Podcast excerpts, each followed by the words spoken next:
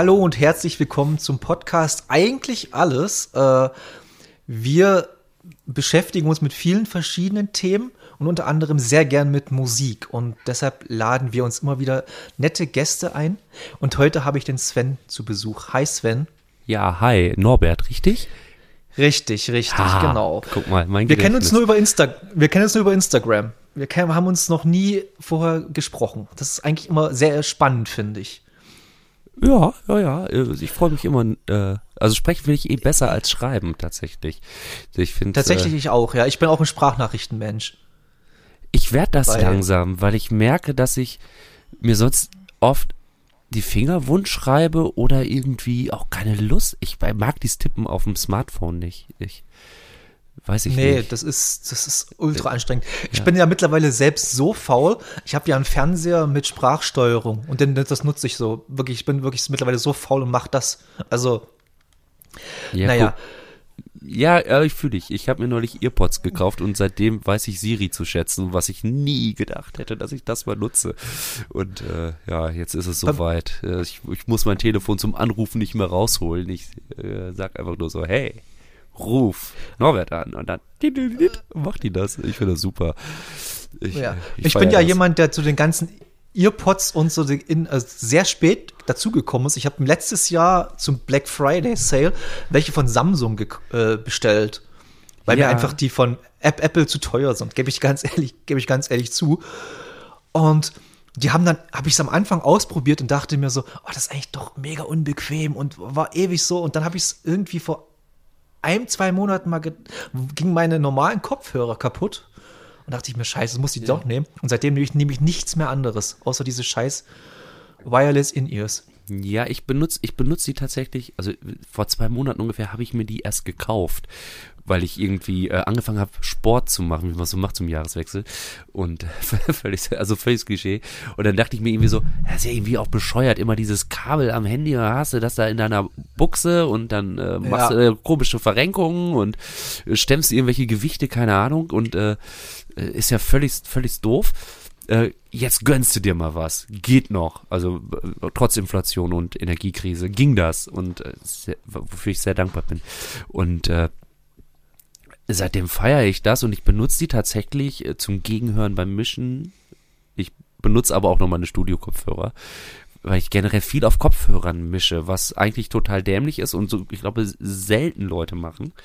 Und- nee, ich äh, muss, ich muss dich kurz unterbrechen. Ja? Ich finde das zu der heutigen Zeit sogar sehr, sehr gut, weil du musst sehen, 90% der Leute hören Musik über Kopfhörer, über Spotify. Ja, genau. So ist das. Und dann er- ergibt das einfach vollkommen Sinn, über äh, Kopfhörer auch abzumischen. Am besten noch über die billigsten, die du finden kannst. Ja, ich glaube, ich bin da so mittelprächtig aufgestellt. Ne? Ich habe so, mir wurden Ja. so ein paar nice AKG-Kopfhörer empfohlen von einem Kollegen von von äh, von Kilian von Egotronic. Danke übrigens äh, dafür nochmal, weil die sind super. Die benutze ich jetzt seit keine Ahnung zwei drei Jahren und äh, finde ja aber jetzt zum Beispiel, also ich mache ja, das meine Musik entsteht ja nun mal zu, zu großen Teilen im Laptop und es ist auch irgendwie nett, wenn ich den dabei habe und dann, äh, keine Ahnung, äh, Earpods rein und äh, dann einfach damit zu arbeiten. Viel mehr brauche ich. Ich brauche noch mal eine externe Festplatte, das war's. Und wenn irgendwann mal der Akku alle ist, vielleicht noch mal eine Stromverbindung, aber im Prinzip reicht das fast aus. So, Ja. Äh, wir haben ja noch gar nicht so wirklich äh, gesagt, wer du eigentlich bist. Ah, ja. Du bist nämlich Sven des, Sven des Slacker. Ja, auch, genau, unter anderem. Und, und äh, du machst Musik, deshalb bist du auch hier. Juhu. Und ich habe Sven, ich weiß gar nicht, wie das zustande kam, über unseren gemeinsamen Bekannten, Schrägstrich Freund äh, Tim Rinker, äh, bist mich auf die aufmerksam, aufmerksam geworden. Ja, guck mal, danke Tim. Äh, ja, Ja, du, ich hab Grüße Tim- an Tim. Ich habe Tim auch nur äh, über die DMs bei Instagram kennengelernt. Da kam irgendwann eine Nachricht Ja. rein, so, hey, hör dir mal meinen Song an. Und dann dachte ich mir, ja, mach ich mal. Und dann fand ich den Song äh, cool. Und äh, finde Tim eh eine sehr, an also wir haben bisher auch immer nur ma- maximal eine Sprachnachricht. Aber äh, immer sehr angenehm und immer sehr nett und ich freue mich immer von ihm zu hören. Sei, sei es gegrüßt nochmal, genau. Sei gegrüßt, Tim. Er war ja auch schon mal Gast hier im Podcast vor ewigen Zeiten. Ich glaube, ewige Zeiten bedeutet, glaube ich, ein Vierteljahr oder so. Ja, ich habe das, Keine Ahnung. ich habe das in meiner Recherche gesehen, tatsächlich. Äh, Ja. als ich dann nochmal, also ich, ich, ich glaube damals, als es war, hatte ich das auch über ihn mitgekriegt und glaube auch gehört. Ich, mein Gedächtnis ist nicht das allerbeste. Der Und- hat ja gestern live gespielt oder spielt oder nächste Woche? Der spielt demnächst mal live bei euch in der Nähe da, glaube ich. Ja, der So. spielt, der spielt äh, beim äh, über die Abseite Leute in äh, in äh, ja, Eck in der Nähe von Paderborn. Das ist sehr cool. Genau. Da habe ich mit meiner, also ich spiele ja noch in einer anderen Band, mit der wir wesentlich mehr machen als ich alleine. Die heißt Rosi und die macht so Postpunk. Und da haben wir auch schon gespielt und es ist sehr, sehr nett. Lippstadt heißt das. Genau, Paderborn Lippstadt. Und äh, da gibt's eine Okay. sehr coole Crew an Leuten, die Bock haben, alternative Kultur nach Lippstadt zu bringen. Und es funktioniert erstaunlich gut. Es wird super angenommen. Wir hatten da wahnsinnig viel Publikum. Katze. Das war cool. Also, ihr wird da Spaß haben. Glaube ich. Glaube ich. Äh, nee, das ist immer sehr interessant zu sehen, dass die krassesten Subkulturen eigentlich in so den verwinkelsten oder kleinsten Ecken irgendwo auftauchen. Ich glaube, das kommt auch ein bisschen aus der Not heraus, oder? Kann man das fast so sagen? Weil Lippstadt klingt jetzt nicht gerade nach Rock City. Nö, aber ich, ich ich kann es nur aus meiner eigenen Jugend, die war natürlich völlig anders geprägt, ne? Weil damals gab es kein Social Media, damals gab es keine Messenger, äh, wir hatten ein Festnetztelefon und teilweise musste man noch aufstehen, wenn man das Fernsehprogramm umschalten wollte. Das muss ich bin Jahrgang 78. Das war ein bisschen anders und bei uns war vielleicht ich komme aus einer kleinen Stadt in der Nähe von Bielefeld, die heißt Bünde, und da war einem schnell langweilig, so. Und wenn man irgendwie anders getickt hat als der Rest, da musste man sich halt selbst was überlegen. Und da ist halt viel entstanden. Ja, plus, wir Ja. hatten noch das große Glück, dass es noch die alte Hausbesetzerszene der 70er Jahre gab. Also der End-60er, Anfang 70er, die unglaublich viele Freiräume für Jugendliche geschaffen hatten. Großer Wert. Da habe ich so viel gelernt und so viel Bühnenzeug gemacht oder auch generell einfach nur Partys veranstaltet mit, aber halt abseits vom Mainstream und je mehr das zurückgedrängt wird, glaube ich, desto schwieriger wird's. Ich glaube aber auch mittlerweile, dass die äh, Bedürfnisse sich verlagert haben, weil die Freiräume halt mehr ins Digitale gegangen sind und nicht mehr so krass dann in der realen Welt vermisst werden. Das ist zumindest mein Eindruck. Ich habe da jetzt kann das mit nichts belegen. Ne? Das ist nur die Gedanken eines alten Mannes. Ja, ich geht mir ähnlich. Also ich bin ja, ich komme ja aus dem tiefsten Osten. Ja. Ich komme ja aus Bautzen, falls ihr das was sagt, in der Nähe von Dresden. Ja, das sagt mir was. Äh, Silbermond kommen daher und Ja, der Senfeld. Das sind, natürlich. Das, das, das, sind das unsere zwei äh, Aushängeschilder. Und äh, wir haben halt immer das Nazi-Problem hier. Wir haben es Ja. bis heute und wir hatten es immer gehabt. Und wenn du halt kein Nazi warst oder kein Fußballmensch oder irgendwas, dann hast du halt Punkrock gemacht. Und so habe ich zur Musik, bin ich zur Musik gekommen. Also Ja, mit, mit straighten Oi-Punk. So ich kann, das kann ich sehr gut nachvollziehen. Ich kann halt nur sagen, bei uns war das in Bünde in den 90ern hatten wir ein riesen Neonazi-Problem. Also das ist, Okay. das ist nur und das ist, glaube ich, der krasse Unterschied, der, der, der uns dann in unserer äh, westdeutschen Kleinstadt auch nicht so klein ist, äh, nicht so gewahr ist. Es wurde nur von der bürgerlichen Mitte nicht so mitgetragen. Ja, sondern das waren, das waren schon auch irgendwie komische Leute, die da standen. Und das waren halt so diese typischen Nazi-Skins der 90er Jahre. Also flat, weiße Schnürsenkel im Springerstiefel, äh, Tarnbuchse an, so, ne, Bomberjacke, so wie die halt, so sahen die alle aus. Und äh, das hat sich ja alles verändert. Aber es gab zumindestens hatte ich nie den Eindruck, so eine, so eine bürgerliche äh, Mitte, die sagte, ach, das sind aber irgendwie, die sind ja cool, die sind ja in Ordnung, die sind ja gar nicht so schlimm. Also es gab eher so den Reflex, die gibt's gar nicht. Ja, also die wollte man nicht sehen. Das war bei uns eher so, ja, wovon redest du da? Wie, du kannst nicht über den Marktplatz gehen, weil du eine falsche Frisur hast und dann kriegst du aufs Maul. Das kann doch gar nicht sein, die gibt's doch gar nicht. Und wir so, doch, die stehen da, mach mal die Augen auf. Die kriegen jeden Tag ihren Platzverweis da. Was ist los? So, doch, die gibt's. Und die gibt's in jedem Nest, in, in den ganzen Dörfern. Je kleiner das wurde, desto mehr gab es von denen und desto gefährlicher wurde es dann auch in die Randgebiete zu gehen. Das war völligst weird, aber so meine Elterngeneration, die wollten das nicht sehen. Die haben gesagt, die gibt's nicht. Das ist lustigerweise, es war damals so bei uns, ist bis heute auch noch so. Und wie du sagst halt, wenn ich mir halt diese ganzen Montagsdemos angucke bei Ja. uns, ey, das sind, ich sage jetzt mal Anführungsstrichen, ganz normale Bürger und Bürgerinnen und Bürger. Denn würdest du nicht ansehen, dass die irgendwie eine rechte Meinung haben oder irgendwas. ja. Ja. Und äh, das ist, das ist halt, das ist, äh, es ist sehr unangenehm alles. Es ist alles super angenehm. Ich wohne noch an der B96. Ich weiß nicht, da, da, da, dieser Trend, dieser Trend, äh, Trend, äh, der kam, der ist noch nicht so weit rüber geschwappt zum Glück, dass nämlich an der B96 immer von 10 Uhr, am Sonntag von 10.30 Uhr bis 11 Uhr stehen und demonstrieren. Und das sind nicht wenige und das geht fast, ich sag mich lügen, 40, 50 Kilometer so. Okay. Oh Gott, Ja. gruselig, gruselig. Es ist sehr, sehr gruselig. Und die haben da so altdeutsche Flaggen und so Sach Sachsenflaggen und wir Sachsen bleiben Sachsen und so. Und du denkst so, Leute, äh, die meisten sind wahrscheinlich, das weiteste ist wahrscheinlich mal Berlin gekommen oder so, aber, oder mal äh, nach Prag gefahren. Oder bei uns fährt man, fährt man ja immer gerne, äh, oder ist man immer gerne nach Ungarn gefahren, weil es halt relativ nah war. aber es ist unangenehm, alles sehr, sehr unangenehm. Ja, ich denke mir halt immer, es ist auch so, so wenig weitsichtig. Also äh, müssen wir gar nicht über Rückständig, Rückständigkeit reden. Das ist ja noch offensichtlicher, aber ich meine, jeder Mensch, der halbwegs denken kann, dem ist doch klar, dass diese Welt in den Grenzen, wie Menschheit die gezogen hat, nicht auf Dauer bleiben kann. Das wird nicht gehen. Ja? Es wird Veränderungen geben in dieser Welt, was Landmasse angeht, was Bevölkerungsdichte angeht, was äh, Ressourcen angeht, etc. etc. Und ich meine, dann ernsthaft noch zu meinen, äh, das bleibt ja aber alles so, wie es immer war. Es ist halt Quatsch. Nichts bleibt so, wie es immer war. Das hat es noch nie gegeben auf dieser Erde. Wenn alles so bliebe, wie es immer war, dann gäbe es noch Dinosaurier. Die sind ausgestorben.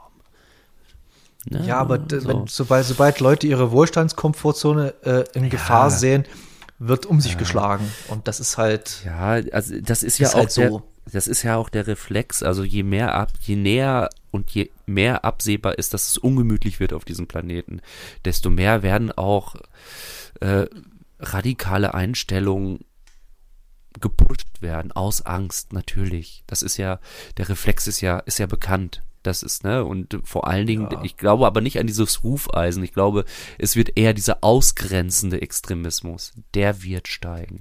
Ich glaube nicht unbedingt, dass auf einmal der Kommunismus zurückkommt, weil irgendwie, keine Ahnung, der Klimawandel voranschreitet. Ich glaube leider eher, das Gegenteil wird der Fall sein. Und das ist, äh, das finde ich sehr erschreckend, vor allen Dingen mit Blick auf, ich habe zwei Kinder, zwei Jungs und die müssen irgendwann leben in dieser Welt und äh, ja, das wird nicht einfach. so, aber gut. Äh, ich schweife Oder, ab. ja, ja ist, ja auch, ist ja auch gut so, ist ja auch gut so, dass man abschweift, weil solche Eindrücke wirst du auch, oder habe ich, ich habe heute deine Musik mal zum ersten Mal so richtig intensiv gehört und mir ist aufgefallen, dass du das auch sehr verarbeitest, solche Eindrücke in deiner Musik. Ja, So, genau. das, äh, wir, wir, gehen, wir, wir gehen jetzt mal ganz straight in deine Musik rein Jo. weil dafür, dafür deswegen sind wir auch hier.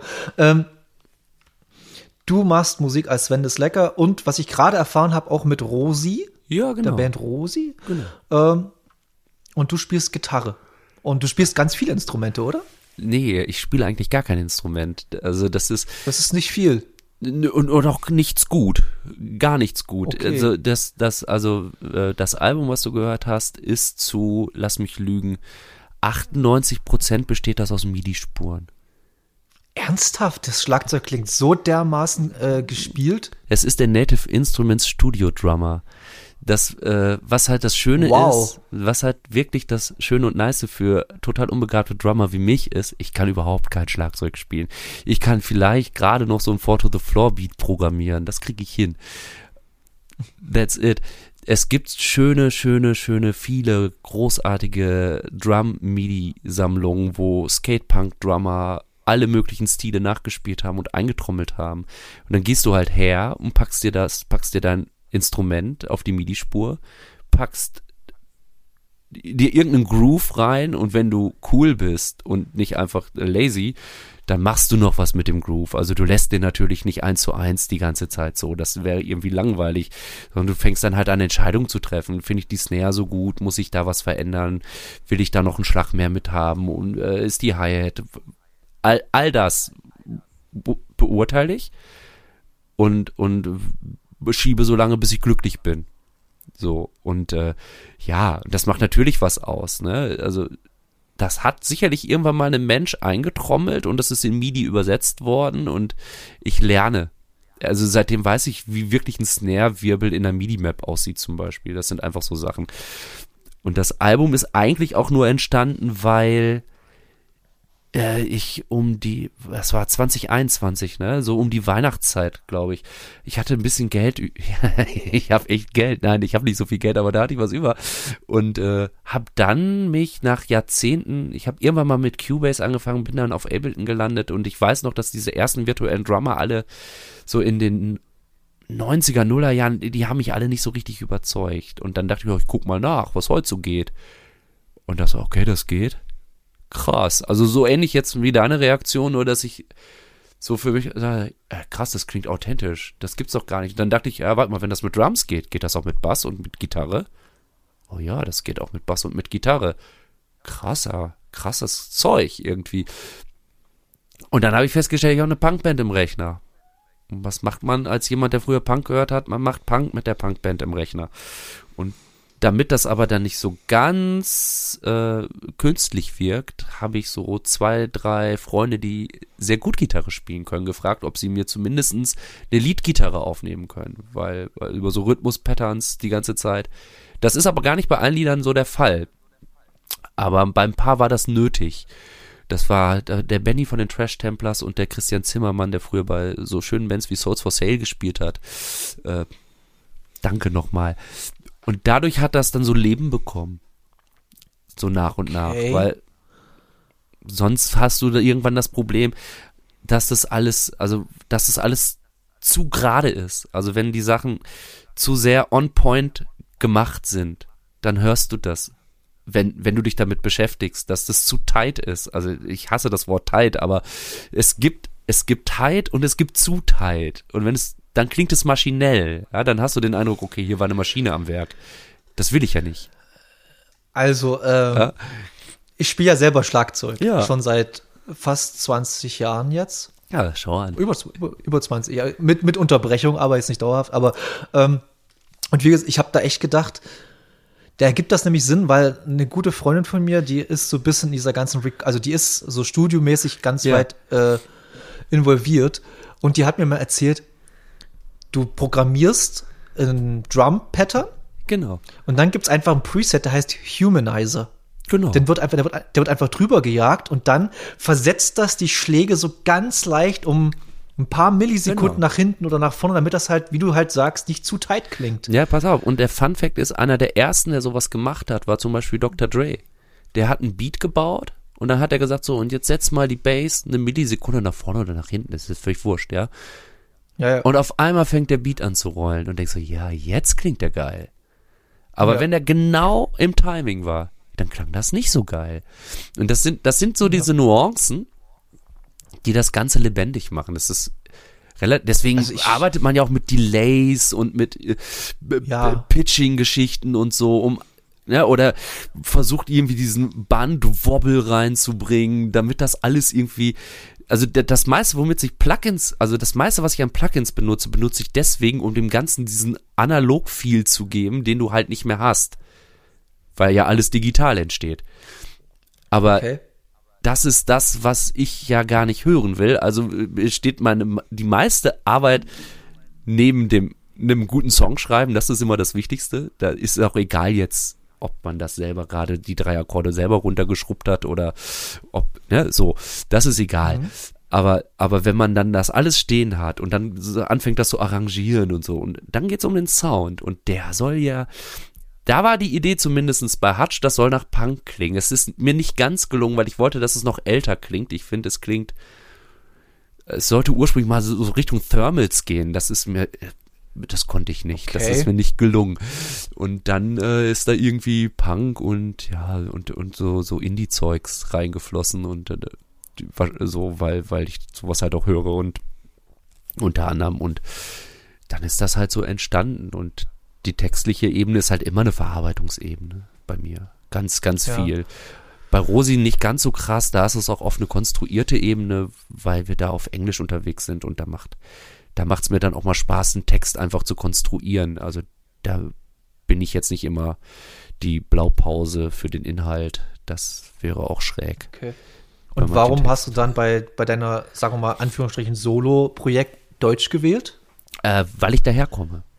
Also guck mal, ich bin jetzt, Okay. äh, ich bin jetzt 45 Jahre alt. Ich habe mit 15 Jahren angefangen, mir eine Gitarre zu nehmen, habe beim CVJM Gitarrenkreis vier Akkorde gelernt und dachte, yo, das reicht.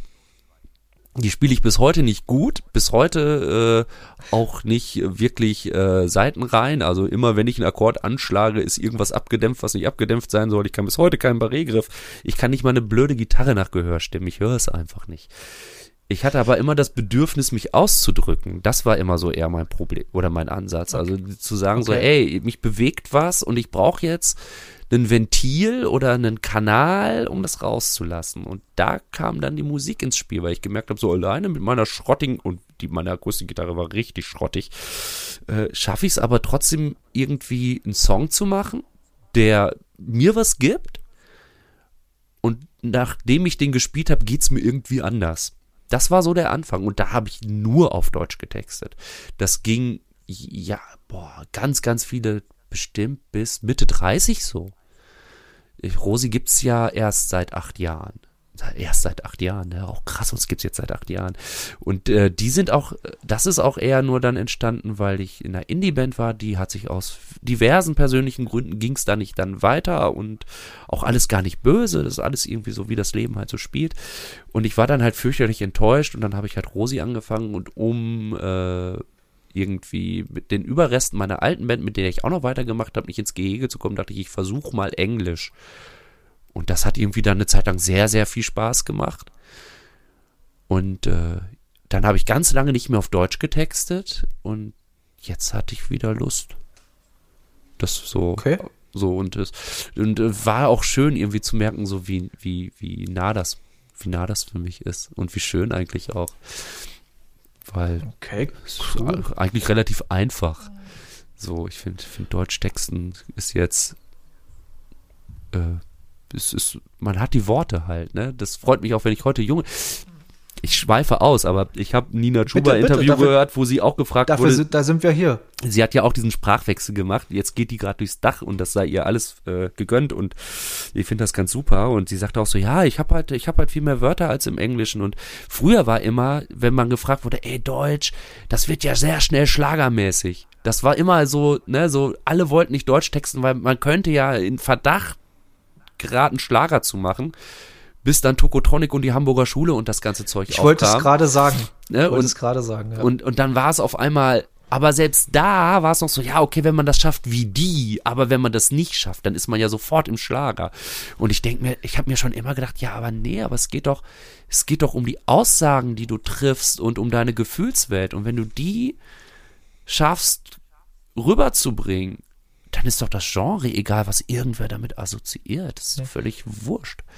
So, und wenn also dann die deutsche Sprache, um dich mal, Entschuldigung zu brechen, Ja, also ja. Deutsche, Spra Deu deutsche Sprache, ich bin ja, ich bin Tokotronic war so das erste Mal, wo ich gesagt habe, Deutsch, also ich hab, ich kam, also nee, anders. Ich habe ganz früher viel Hip-Hop gehört, so, also mit so 12, 13, 14, so, aber so fantastische Vier und so. Ja. Dann kam für mich 1-2 um die Ecke. Finde ich bis heute noch den besten Hip-Hop-Act. Dendemann ist für mich der beste deutsche Texter, den es gibt. Kommt nichts drüber. sag ich jetzt nichts dagegen. Und, und dann die deutsche, aber das war alles noch so, äh, ich sag mal, sinnig. Und das erste Mal, wo ich gemerkt habe, deutsche Sprache hat auch eine komplett andere Ebene, war für mich Turbostart. Ja, ja, ja. Wobei Turbostart bei mir war, ich war halt schon großer Jens Rachut-Fan. Also ich weiß noch. Ja, ich da, hab- das, das hab, den habe ich viel, viel zu spät mitbekommen. Viel, Ja, viel zu spät. Den habe ich erst vor vier, fünf Jahren entdeckt. Den habe ich halt äh, zu Dackelblutzeiten kennengelernt und habe die erst die zwei Ja, ja. Dackelblutalben über alles geliebt, die Oma Hans Sachen noch ein bisschen mitgemacht, angeschissen Blume Arsch der Hölle. Angeschissen wollte ich gerade sagen, finde ich geil, Ja, absolut geil. Angeschissen, muss- richtig geile Scheiße. musste ich natürlich richtig geile auch- Scheiße im Wasser. Ja, mega. Musste ich natürlich auch nachholen. Und als dann Turbostart in den Anfängen aufkam, war ich leider auch einer dieser Idioten, der erstmal gesagt hat, ja, klingt halt wie Rachut noch nicht so geil. Ne? Und das Schöne an Turbostart ist aber, sie haben mich eines Besseren belehrt. Und das Schöne an Turbostart finde ich auch, dass man da eine Entwicklung sehen kann. Und, Ja. und, und auch aber eine Entwicklung, die ich, also, die, ich, keine Ahnung, warum auch immer, die ich mitgehe, ja, so, es es gibt ja auch Entwicklungen bei Bands, die geht man nicht mit, und das ist auch okay. So ist es halt im Leben, ne, man verändert sich, und ich finde, auch die haben sich verändert, auch der Gesangsstil ist immer eigener geworden und hat sich auch von diesem, ich glaube auch gar nicht, dass Rachut das große Vorbild war, ich glaube, dass der Jan einfach so singt, ja, und das ist dann das, was Ja, ja. dabei rauskommt, und ey, ist doch legitim, ja, also, Vor allem, vor allem bei Turboshot ist ja noch, dass der Texter ja der, der Gitarrist ist. ja, das finde ich auch völlig Das- verrückt tatsächlich, Das ich, ist eigentlich total surreal, weil die Texte sind. Ich, ich, das ist halt, so solche Texte zu interpretieren, finde ich unfassbar schwer. Also, das, da, da ziehe ich die, meinen Hut davor dem. Ja, ich glaube, das ist aber auch dieses Freundschaftsding bei denen, oder? Also, Ja, so, klar, so, so, also ja. das, das finde ich, da, und das, dadurch hat, ist das halt irgendwie dann auch authentisch und nicht, dass das immer so wichtig wäre, aber in dem Fall finde ich es wichtig und äh, ja, nein, das ist eine super Band. Muss man nicht drüber Ja, reden. super. Also, Wie gesagt, hätte ich ja, wahrscheinlich wäre wär ich auch der gleiche Arsch gewesen, ich, hätte ich Rachut vor Turbostart äh, kennengelernt. Ja, Wäre ach, wahrscheinlich auch der gleiche Arsch gewesen. Das, das ist aber ganz normal, finde ich irgendwie. ja, ach, Dass man es erst, erst mal mit, mit seinen Vorbildern vergleicht. Das ist normal, ja. Ja, ich meine, ich höre auch Nina Chuba und denke an Peter Fox. Es, es tut mir leid, aber es liegt so nah beieinander, ja, in manchen Songs. Und das ist natürlich maximal ungerecht, was völlig verschiedene Ja. Generationen sind. Also, Und vor allem, es ist ja auch, es ist ja auch ganz legitim. Wie alt ist Nina Chuba? Sie ist ja Anfang 20, 20, vielleicht noch jünger, keine Ja. Ecke, keine, keine Ahnung. Und Peter Fox ist ja auch schon so, die Seed gibt es seit 25 Jahren oder ja, so. ich glaube, ich habe gestern zufällig, äh, ich war jetzt viel krank und ich habe mir sehr viel äh, so ja, Zeug auf YouTube über über ja so Nina Chuba, Peter Fox, Trettmann. ich habe einiges nachgeholt und ich glaube 51 Okay. ist der jetzt, Peter Fox. Also Ja, siehst du, und das, So. das sind halt 30 Jahre Unterschied. Und das ist klar, dass sie sich dann, dass, dass man sich einfach von der Generation davor was nimmt, orientiert und eigen interpretiert. Haben es jetzt alle gemacht.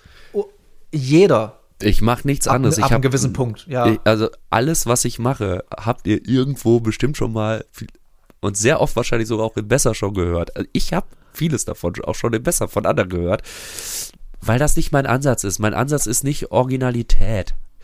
Da, da würde ich mich, äh, da würde ich nicht glücklich mit. Mein Ansatz ist eher, ey, ich, äh, da ist was.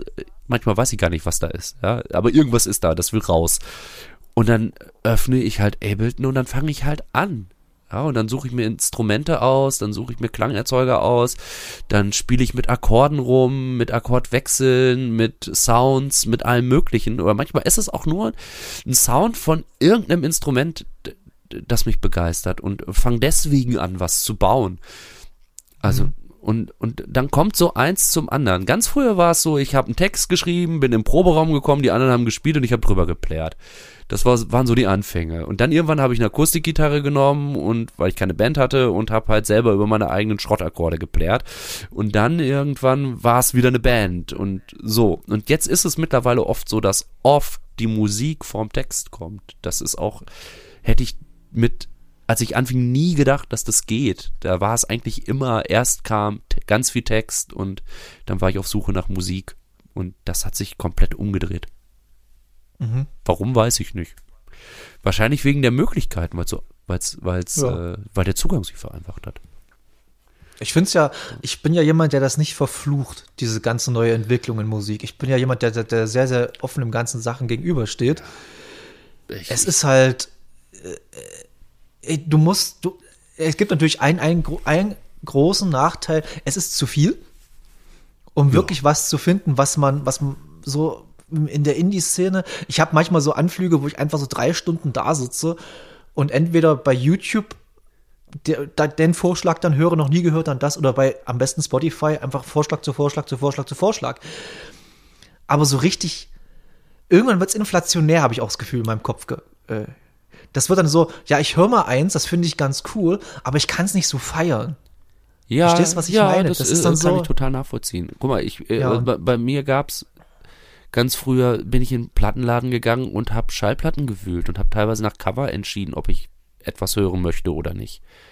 Ja, und, und dann kam die CD auf und ich habe die CD verflucht, weil ich da schon dachte, das wäre der Ausverkauf der Musik, bis dann die Tauschbörsen kamen, ja, weil man CDs brennen konnte, wer hätte es gedacht. Und dann, dann kam irgendwann Streaming und ich, ich finde, ich persönlich finde, ich verfluche das nicht. Was mich an Streaming nervt, sind die äh, Ausschüttungen an die Künstler und die Umverteilung von unten nach oben. Also dass Künstler, die recht wenig gestreamt werden, noch dafür sorgen, dass die, die total viel gestreamt werden, auch noch mehr Kohle bekommen. Das ist echt absurd. Aber äh, das führt jetzt zu tief. Das muss auf ja. jeden Fall, muss aber auf jeden Fall geändert werden, meiner Meinung nach. Aber ansonsten denke ich mir so, es liegt ja an jedem selbst. Ich habe diese Riesenbibliothek mit all dem Wissen über Musik. Ich kann alles hören, ja. Von Beethovens Neunter bis zu Schranz ist alles dabei. Ja, ich, durch die sämtliche Genres dieser Welt kann ich mich dingen. Und klar, es gibt so ein paar Sachen, ne, also gerade im Deutschrap fällt ja auf, dass es das Album der Stieber Twins nicht auf Spotify gibt, weil da die äh, Rechte nicht geklärt sind, um das ins Streaming zu geben und solche Sachen. Das ist, das ist echt abgefahren. Bei 1.2 genauso. Ja, es genau. Gibt keine 1.2 Platten auf Spotify. Und das finde ich kein Streamingdienst. Nein, und das finde ich natürlich irgendwie ist das traurig. Andererseits ist natürlich schön für die Zeitzeugen, dass sie das exklusiv in ihrem Plattenregal stehen haben und sagen, Edgy Bitchy, wir können es hören. Das ist natürlich auch. Und wir haben, wir haben einer der wertvollsten Hip-Hop-Platten Deutschlands zu Hause stehen. Also das gefährliche Halbwissen von, von 1-2 ist einer der wertvollsten Hip-Hop-Platten Deutschlands. Ja, meine Freundin hat das signiert hier bei uns im Plattenregal stehen. Also wir haben es hier auch okay, rumfliegen. Das, das, ja, ja, das ist deine ist, Rente. Das ist eure Rente auf jeden Fall. Ja, oder, ja, nee, irre. wobei, nee, nicht das gefährliche Halbwissen. Die Sport ist es. Ach so, das ist wahrscheinlich noch krasser. Ja, ich weiß es nicht. Aber ja, wenn es uns mal ganz ja, schlecht ja. geht, dann muss, man muss die bei Dis, Discogs glauben. Nein.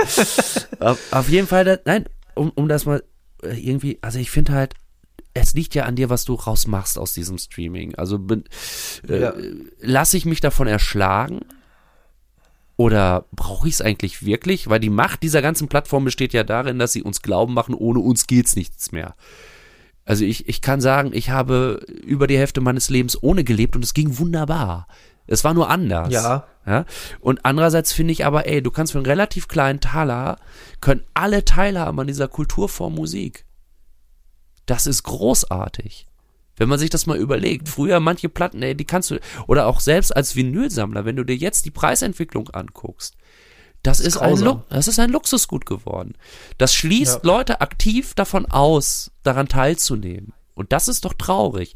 Und dann denke ich mir, ja, ey, dann stream halt für 10 Euro im Monat oder weiß der Geier. Und du kannst auch alles hören und es sei dir doch zugestanden. Dass es mich manchmal müde macht, ja, ist auch so.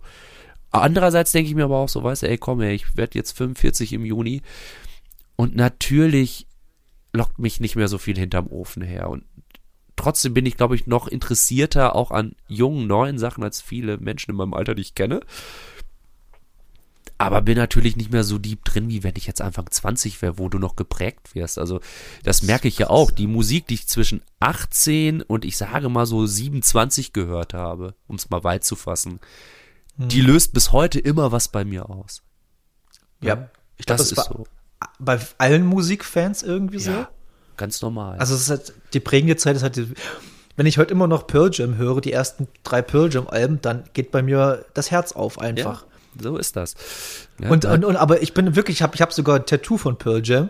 Okay. Aber ich bin, ich, ich bin auch jemand, der sagt, die Entwicklung, die sie genommen haben seit ja, Mitte der 2000er, ist nicht mehr meine da bin ich nicht mehr dabei. Oh, und, ja. Aber das kann man, das finde ich vollkommen legitim, das zu sagen. Ja, guck mal, ich war großer Battle Live-Fan früher. Ich habe die durch Zufall bei uns in Enger im Forum, das war so ein Kellerclub, da haben die gespielt. War, war, war das nicht hier mit, mit dem Wiebusch von Ketka? Das, ja, das war die Band vor Ketka, die ich auch bis heute ja, wesentlich ja. besser finde als Ketka. Also, also, was heißt wesentlich besser? Oh. Es war anders. Es war. Ja, war anders. Es war Wobei die Entwicklung zu Ketka ja schon mit dem letzten Battle Live Album, das, das vierte Battle Live Album war ja das heimlich erste Ketka Album. So, da merkte man schon, wo die Reise hingeht und ich fand auch die ersten zwei Ketka Alben bin ich noch voll mitgegangen. Und irgendwann war es dann aber jetzt bei mir so weit, dass ich dachte so, dass ich auch der Rhetorik müde war, weil wenn man den Künstler so lange verfolgt, ja. irgendwann ähm, es kann sich, bei mir hat sich das so ein bisschen abgenutzt und trotzdem freue ich mich, ja, ey, die sollen charten, die sollen Grand Hotel von Cleef, sollen sie mit Kohle überschütten und auszeichnen und es ist alles super, weil der, ich, ich habe der Musik viel zu verdanken, die war damals sehr wichtig für mich. Also gerade Battle Life ja. war, war eine sehr prägende Band. Als ich dann irgendwann anfing, wirklich, äh, also so wirklich zu denken, so, okay, das gefällt mir wirklich. Ich gehe jetzt nicht nur irgendwie bei irgendwelchen Leuten mit, weil die das auch hören, höre ich das jetzt auch, sondern das habe ich mir ausgesucht. Das will ich, das finde ich gut aus Gründen. Das holt, mhm. holt mich auf mehr Ebenen ab als nur auf, auf der Musik, auf, auf der Tonebene. Das holt mich inhaltlich ab. Das holt mich leidenschaftlich ab. Das holt mich politisch ab. Wow. Und dann kann man auf einmal auch noch politische Texte ohne Parole machen. Das geht unglaublich. Das fand ich. Und dann ist, ne, das waren alles so Sachen irgendwie, die so zusammenkamen. Und ich kann die alten Sachen heute noch sehr gut hören aber ich kann bei manchen neuen Catcars sagen, ich, ich kann da nicht mehr mitgehen. Es, es, ich bin dann raus. Es ist aber auch total okay. Das ist vollkommen so, legitim. Ja. Bei, mir, bei mir ist es zum Beispiel, ich verteidige bis aufs Blut die ersten zwei Slipknot-Alben. Ja, warum auch ich nicht? Find, es sind für mich einfach, es war für mich damals, wir sind halt jetzt, ja, wir sind knapp sechs, sieben Jahre auseinander. Ja. Und ich bin halt, ich war Ende der 90er, war ich 14, 15 und da warst du halt, war ich halt super empfänglich für sowas. Und ja. Slipknot war für mich was, das habe ich noch nie gehört. Sowas. Das war für mich absolut neu. Und ich fand auch diese, von dem ersten Album vor allem diese rohe Gewalt einfach bis heute finde ich die fantastisch, weil es einfach roh ist. Da ist nichts poliert dran. Du hörst Verspieler, du hörst irgendwelche Knackser noch drin und so. Klar, es gibt irgendwelche Remastered, wo sie das alles rausgeschnitten haben, aber ich habe noch die Original-CD von ja. damals. Wenn ich die auflege, dann geht mir das einfach das Herz auf, weil da, da sind teilweise innerhalb der Songs sind, wird die Gitarre lauter oder leiser, weil sie einfach vergessen haben zu mischen oder sowas. Ja. Das ist einfach geil und das, sowas liebe ich. Und bei mir kam dann, und wenn du halt sagst, so, der Slipknot war so, so ein Initiator bei mir, so, okay, ich habe ein Fable für destruktive Musik. So, ich mag's, wenn's böse wird, wenn's gewalttätig wird, wenn's melancholisch wird und so. Und wo es dann bei mir so richtig krass gezündet hat, außerhalb Pearl war bei mir At the Drive-In. Wo ich At the Drive-In entdeckt habe. Ja, gut. Viel zu spät, da waren, sie, da waren sie auch wieder aufgelöst, aber At the Drive-In bis heute für mich unfassbar. Ich habe es zur Reunion-Tour gesehen. Es war halt wirklich der Nostalgiefaktor, aber wenn man mal ehrlich ist, war es jetzt nicht ganz so geil. okay. Also war, ja, ich habe sie, gut, ich, ich hab sie leider nie live gesehen. Ich habe sie, in, ich hätte sie in ihrer äh, Brennphase sehen können, habe es aber irgendwie nie geschafft. Und bei ja. der Reunion-Phase, ja, mit Reunions, es kommt auf die Reunion an, aber meistens ja. Also wen ich jetzt gerne nochmal live sehen würde, weil sie sich, glaube ich, würdig wieder neu zusammengetan sind, Dinosaur Junior. Da hätte ich tierisch Bock drauf. War, waren die mal gesplittet? Ja, also die, waren, oh, die waren lange Lubalo war ja mal raus. Die waren komplett zerstritten. Ja? Ja. Also das ich weiß nur, dass, dass Lubalo mal raus war, aber ansonsten? Ja, Lubalo Murph war auch raus. Die haben sich, äh, okay. es gibt uns, es gibt Solo-Alben von Jay Maskis ohne Ende, glaube ich.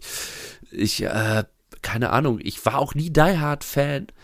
Aber Nö. das ist so, für mich sind die ein Beispiel, wie eine Reunion funktionieren kann. Das ist irgendwie. Okay. Äh, ich habe das nicht gar nicht. Ich, ich bin kein großer Dinosaur Junior Fan. Ich habe die einmal live, also ich habe die, gibt es eine längere, ich habe die zum Highfield 2007, haben sie ja. da gespielt. Und da, da stehe ich so mit zwei Kumpels, stehen wir halt bei irgendwie einer anderen Band, frag mich nicht mehr welche. Und da sagte eine zu mir so, davon ist doch Jay Maskis. Ich sage, nee, das ist doch nicht Jay Maskis. Aber natürlich war das Jay Maskis, weil du erkennst sofort Jay Maskis mit seinen ja. langen weißen Haaren oder grau. Damals war es noch, noch nicht ganz so graumeliert wie jetzt, aber und da haben, hat sich einer, der hatte natürlich auch schon zwei, drei Bier intos, hat gesagt, ich gehe das mal kurz anquatschen. Und Jay Maskis ist einfach wortlos weggegangen, weil er einfach keinen Bock hatte. Jay, Jay Maskis ist unwahrscheinlicher Typ, ey. so, ich glaube, ist ganz Und die haben damals, die haben damals ein Coca-Cola-Zelt gespielt, damals war das der Coca-Cola-Zelt. Und ja. das war mir zu laut. Das war mir einfach zu laut und zu schrillig. Da bin ich, musste ich rausgehen. Das ja. konnte, das habe ich nicht ertragen. Das war das, zu viel. Äh, ja, das ist. Ich habe ihn nur einmal solo spielen sehen vor Sonic Youth in Berlin.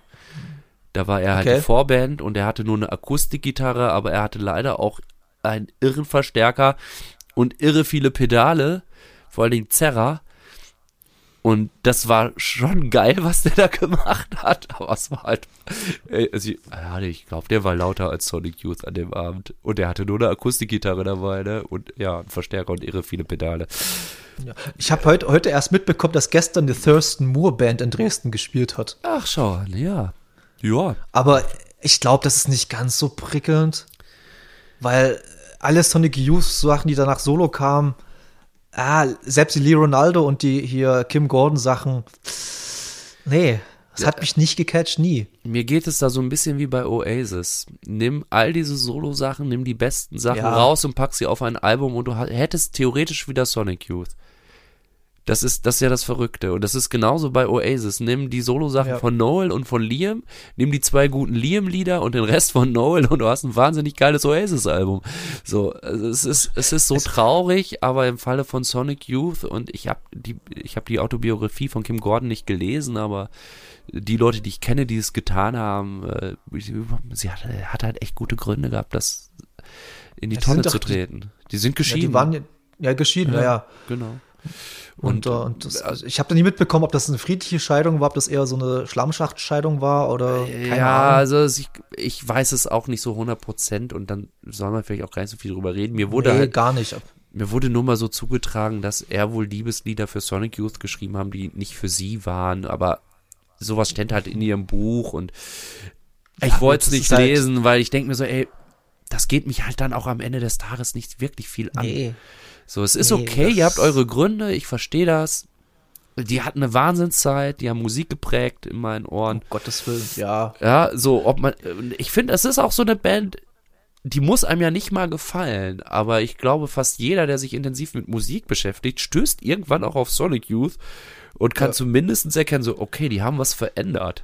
Die haben irgendwie. Oder bei, oder bei H&M einkaufen gewesen ist und dann, ich verwechsel, ist das Gu-Album? Was, was, was, was, dieses Cover, ist das, ja, was ist die Gu? Ja, ich verwechsel ja, das. Und dieses Schwarz-Weiße, wo die im Auto sitzen. Aber das, das wurde ja schon tausendmal. Ja, aber ich glaube, das haben die ja auch wieder nur irgendwo anders her. Ne? Also da, da ja, muss, klar. Kim Gordon ist ja auch so eine unfassbare Kunstliebhaberin. So, so mein Interesse für Kunst geht so hoch nicht.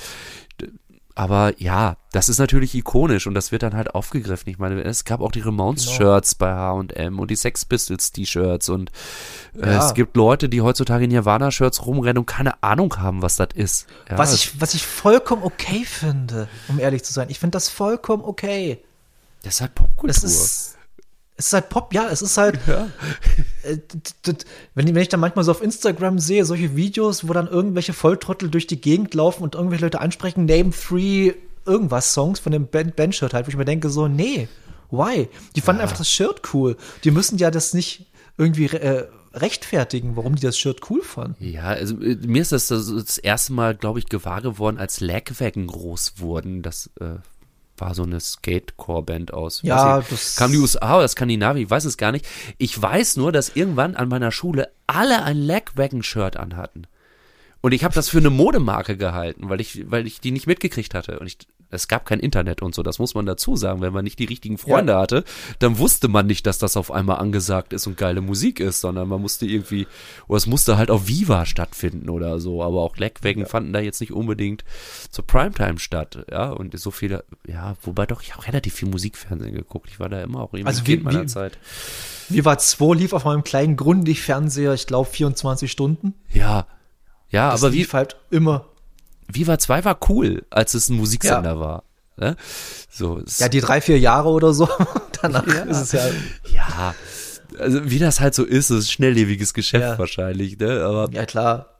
Äh, nein, ich habe ich hab gesagt, ja, ich dachte wirklich, Lagwagon, das ist, ist ein Fashion-Brand. Und dann irgendwann, ach, das ist Musik. Ach so, das ist ein Bandshirt. Ah, echt? Krass. Das trägt ja jeder. Sind die so beliebt? Ja. nee, da bin ich, glaube ich, ich bin generell so, was so Pop-Punk angeht, relativ raus. Ich mag das nicht. Ich mag auch Millen Collin nicht. Ich mag Anti-Flag und so. Das mag ich alles überhaupt nicht. Das, das berührt mich null. Ja. Weil ich, weil ich eher so, wenn, wenn, wenn ich Punk höre, da will das, das, das es allen Poren rausrotzt bei mir. Das, das muss, muss man die, das, das mag ich eher als so melodiöse äh, Geschichten. Da bin ich Ja. kein Fan davon. Das kann ich, kann ich nicht so wirklich was abgewinnen. Weiß ich nicht, aber es ist eine eigene, eigene persönliche Präferenz. Ja, ich habe mich da damals sehr schwer mitgetan. Ich weiß noch, dass ich äh, irgendwie Green Day, aber auch nur, weil ich zufällig live gesehen hatte, den, den konnte ich was abgewinnen. Offspring fand ich dann schon Rip-Off, was halt auch total absurd war, aber ich war halt Jugendlicher und, und fand das dann erstmal, hab das erstmal abgelehnt und war dann bei dieser ganzen Melody-Punk, Skate-Punk-Geschichte. Ich habe mir so meine zwei, drei Bands halt rausgesucht. Eine davon waren Propagandi und die kann ich bis heute gut hören. Da finde ich auch die Entwicklung super. ist- Und aus Propagandi sind dann noch die Weaker Dance hervorgegangen, die ich auch bis heute großartig finde. Weaker Dance, fantastische Band, aber Ja, die haben mit, die haben mit Pop-Punk für mich nicht so viel zu tun. Ja, aber sie waren halt auf Fat Frack, ne? Ja, gut, das ist was So. an, das ist, ob, ob Ja, auf aber das es- war es- halt so, es- weißt du, Such damals to, war Such das so- Search waren auch auf Folk Music, also. Ja, aber da, da bei diesem ganzen Melody-Core-Punk, also das erste How to Clean Everything, das ist ein astreines Skate-Punk-Album. So, nur dass es halt politisch komplett aufgeladen war. Und das war ja das Besondere daran. Ja. So, und äh, wenn man dann sieht, wie die sich weiter, aber heute haben die da gar nichts mehr mit zu tun, keine Frage. Null. Auch die Weaker Dance dann später nicht. Und ich war so froh, dass John K. Sampson die Weaker Dance gegründet hat. Weil die äh, einfach eine fantastische Band, auch sein Solo-Zeug ist für mich Also ich- ich hatte- jeden Zweifel erhaben. So, das ist. Ich, ich habe damals von einem, von einem Freund von mir so eine, so, wir haben uns immer so CDs ausgetauscht und ich hatte eine CD bekommen, so mit so Mixtapes mäßig, hier bei Kazaa und wie alle hießen, runtergeladen, Emule. und da hatte ich von den Weaker Dance äh, Our Retired Explorer drauf, den Song. Ja, ja. Und den liebe ich bis heute. Das, wenn ich den höre, dann, dann, dann, dann, weiß, weiß ich nicht. Das, das ist für mich einer der absolut besten Songs der 2000er oder 90er. Äh, Ich kann es Ich ich, ich kann's dir nicht genau sagen. Ich weiß, dass ich damals die Left and Leaving leider zu spät mitgekriegt habe. Ja. Mittlerweile aber auch ein paar Mal gehört habe und ich meine auch irgendwo im Regal stehen habe. Da geht's auch schon los. Ey, welche Platten hat man eigentlich? Und äh, die Platte, die ich am meisten gehört habe, das muss die Reco Reconstruction Zeit gewesen sein. Ich tue mich mit Liedtiteln bei Weaker Dance unglaublich schwer. Unglaublich Ich schwer. weiß, ich, ich weiß bloß, dass, weil ich das immer gelesen habe, der hat halt Ja, handschriftlich immer, das Natürlich. da ich immer Our Retired Explorer. Ich weiß nicht, ob der Song wirklich so heißt, ich habe nie wieder gegoogelt. Ey, wenn man es gut findet, findet man es gut. Ja, Und das ist auch ähm, ja, im Endeffekt das ist- egal, wie es heißt. Also ich finde ja sowieso, Titel sind so, die denkt man sich halt aus. Und wenn man, wenn man äh, Bock hat, dann ist man da auch ein bisschen kreativ und nimmt nicht einfach nur die Kiezzeile aus dem Refrain oder so. Ne? Oder, das ist richtig, ja. oder ich jetzt neulich irgendwie so, "Hä, das kommt ja gar nicht im Lied vor, der Liedtitel. Und ich mir so, ja, ey, freu dich doch, da hat sich mal einer einen Kopf gemacht, ist doch geil.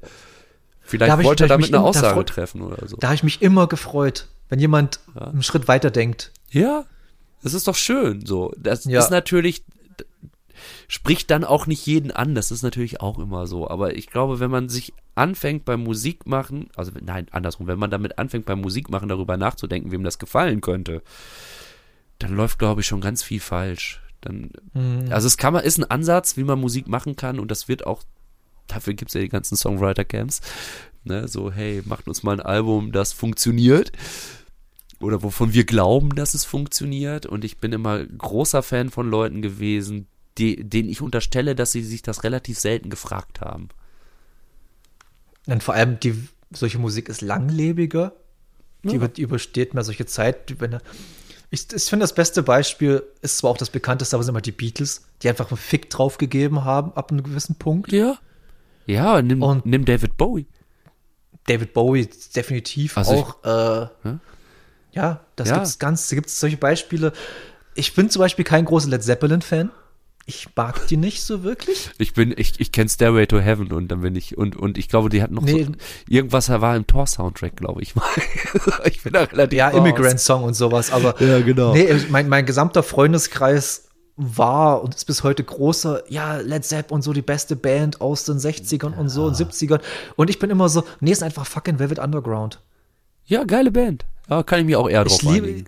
Ja. Velvet Underground haben, haben mehr Innovation in die Musik reingebracht als die ganzen Hard Rock oder Stadion Classic Rock Bands, finde ich.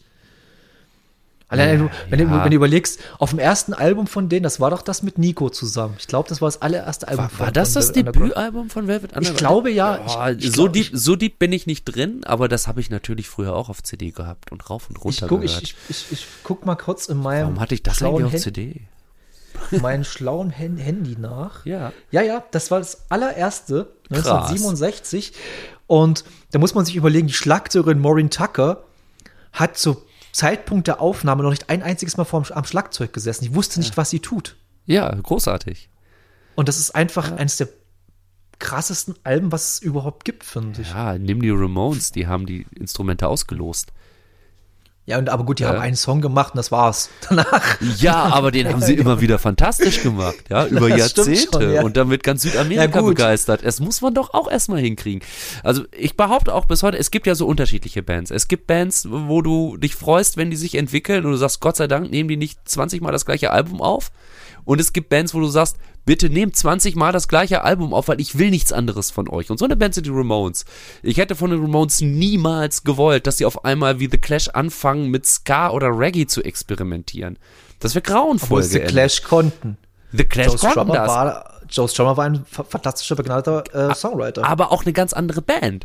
Ja, so, richtig. Weil, weil The Clash bin ich dankbar dafür, dass sie diese Experimente gemacht haben. Ich glaube, bei den Ramones, wir Ja. hätten es gehasst, die wären weg gewesen. Die waren sehr Ja. gut daran bedacht. Das ist ja eine erzkonservative Band, wenn man sich das mal überlegt, ja. Und ich, die hat Ja. Punkrock, Punkrock ist auch eine konservative Sache, wenn man ehrlich ist. Also zumindest früher. Ich glaube, das hat sich ein bisschen verändert und das finde ich, hoffe ich zumindest. Und das fände ich zumindest auch sehr gut. Früher war das Bier konservativ, ja. Da hat man alles Elektronische abgelegt, Hip-Hop hat man abgelehnt. Eigentlich hat man alles abgelehnt, außer Fall to the Floor und äh, ufter, ufter. Und wurde da also das war auch der Punkt, wo ich mit Punkrock gebrochen habe. Wo ich dann irgendwann dachte, Da muss nee, ich- das ist mir zu langweilig. Da, da ganz, muss ganz jetzt kurz, was kommen. äh, ganz kurz und Seiten, du hast einen Song auf deinem Album Hutch, der Deutsch Ja. Punk heißt. Der rechnet ein bisschen damit ab. Da Ja. habe ich mich sehr, sehr, sehr, sehr angesprochen gefühlt in dem ganzen Song. Ja, da, also im Prinzip ist das, äh, ich muss sagen, zu der Ze- Zeitpunkt, wo ich jetzt Hutch gemacht habe, für mich war das, äh, das war so ein nach Hause kommen Ding. Ich mach mal wieder, ich versuche mal wieder Punkrock zu machen. Und äh, es fußt eigentlich auf der Geschichte. Ich habe mal mit Freunden beim äh, Punk im Pot gespielt mit einer Band. Und da war ich aber schon sehr aus Punkrock eigentlich auch rausgewachsen. Also ich war eher so in Indiehausen und im Hardcore und im Techno und im Haus. Also sehr breit gefächert schon zu der Zeit unterwegs. Und wir sind dann da irgendwie hingefahren und ich war von dieser Kommerzialisierung, als wir in Oberhausen in diese Turbinenhalle reinkamen. Und erstmal kommst du nur auf Merchandise-Stände, wo du äh, Punk-Fashion kaufen kannst. Ja, Ja, also ja. wo sich der äh, modebewusste Punker punkgerecht einkleiden kann, ja, wo ich dachte so, ja, warte mal, wir sind früher irgendwie haben wir irgendwelche alten Secondhand-Klamotten selber noch zerrissen und irgendwelche äh, Zeug draufgenäht und sonst was damit veranstaltet, weil es halt cool fanden. Und jetzt gibt's das quasi, das hängt da. Und du kannst das kaufen und du musst nichts mehr selber machen. Du kaufst das einfach. Das war nicht mein Punk-Gedanke. Und dann sehe ich da ganz viele Bands, die ich noch kannte, die ich auch alle früher auf Mixtapes und sonst wie noch und nöcher hatte. Und ich sehe so eine Band wie, ey, keine Ahnung, sowas wie, ah, ich habe ja früher so, so ein Zeug wie Lokalmatadore gehört und so ein Scheiß. Und dann sehe ich die da und ich, ich kenne original jedes Lied und ich habe die aber 15 Jahre nicht verfolgt, gefühlt. Und ich denke, wieso kenne ich noch jeden Song von euch? Habt ihr nichts Neues gemacht in den letzten 10, 12 Jahren? Könnte ja sein, so als Musiker macht man ja Musik. Äh, nö. Und das war fast bei jeder Band, die ich aus der Zeit kannte, so. Bis auf die Skeptiker, die haben mich überrascht. Großes Lob. Tolle Band bis heute Okay, cool. übrigens. Und äh, das fand ich, da dachte ich so, halt mal, warte mal, das ist, da kann ich auch, ey, das ist auf jedem Schlagerfestival genau das Gleiche. Alle spielen ihre Evergreens. Und alle freuen sich, lassen sich volllaufen und feiern das ab. Und was hat das jetzt mit Bangkok zu tun? Die, wollen, die Leute wollen es aber auch hören. Ja, na klar wollen die Leute das auch hören, aber Das irgendwie hat man ja mal angefangen, Punk zu sein, weil man irgend, weil irgendwas für einen anders war. Ja, sei es Ja. jetzt, es gab viele Nazis im Dorf oder äh, die ganze Musik war langweilig, man hat sich darüber politisiert, sonst was, ja. Aber wenn es dann auf einmal nur noch zum Abfeiern alter Großtaten wird, wie in jedem anderen Genre auch, das ist dann austauschbar. Also welches Label ich darauf schreibe, ist fast egal. Und das, da, daran habe ich mich erinnert, dass ich einen Song gemacht habe, weil ich dann dachte so, ja, ey, das war doch, das, das, ich weiß nicht, ob das heute immer noch so ist, wenn man zum Punk im Pott fährt. Ich hoffe nicht. Ich Bestimmt. glaube bestimmt, aber, bestimmt. es ist immer noch die gleiche. Folklore-Veranstaltung. Ja, ja. Ist Und ja- ich habe ja ich hab hier- da sehr mit gefremdelt. Also, boah. Wie heißt diese andere Veranstaltung? Rodeo? ja, es ist, ist ja der gleiche Veranstalter, ne? Der Ja, äh, ja Alex Prinzip Schwers, das der auch bei. Slime Schlagzeug spielt. Der macht das Ja. Ruhrpott-Rodeo, der macht das Bank im Pott. Ja. Und muss sich auch regelmäßig beim Rodeo zumindest anhören, dass Fest Booking wäre nicht divers genug, also sprich zu wenig Frauen, LGBTQ plus Leute auf der Bühne und so. Ich finde auch völlig zu Recht übrigens, weil Völlig zu Recht. Aber es so die viel gutes Zeug, Festivals. gerade im Punk und Hardcore mittlerweile, Gott sei Ja. Dank, tut sich Ja. da endlich was und ich meine, der sitzt halt, das Ruhrpott-Rodeo ist das größte Punkrock-Festival Europas. Ich dachte, das wäre das hier in, in, wie heißt das? In Bel, Bel nee, Belgien nicht hier. Wie heißt denn im Ostblock hier? Sag schon. Ah, meinst du das Flufffest oder Nee, Flufffest nicht. Nee, doch weiter im Osten. In Kroatien ist das, glaube ich. Ah, das Punkrock Holiday. Ja, es kann sein, dass das Genau, größer ist. Das genau. weiß ich, Ich glaube, das war es immer. Weil da Freunde von mir fahren da jedes Jahr hin und im Prinzip gucke ich jedes Jahr auf das Line-Up und denke mir, okay, das sind, habt ihr irgendwie mal was verändert? Ich weiß es irgendwie nicht. Also, das lebt davon, dass das darf sich nicht verändern. Punk ich glaube einfach, die bleiben dort. Ich glaube, manche Bands bleiben einfach da wohnen und warten dann bis nächstes Jahr Ja. und dann spielen sie wieder da. Das Ja. ist, aber Freunde die von- Diversität, Freunde von hier, von uns aus Bielefeld, die mussten erst zweimal pandemiebedingt, hat es nicht stattgefunden. Dann hatte, glaube ich, einer Corona, als sie hätten spielen können. Und ich glaube, dieses Jahr dürfen sie endlich. Und ich hoffe, das klappt. Weil das, Das ist, gut, wenn du vier Jahre drauf wartest, ey, dann, dann hast du es dir verdient. auf jeden Fall, auf jeden Fall. Ähm, aber spielst du auch unter Sven das Lecker live?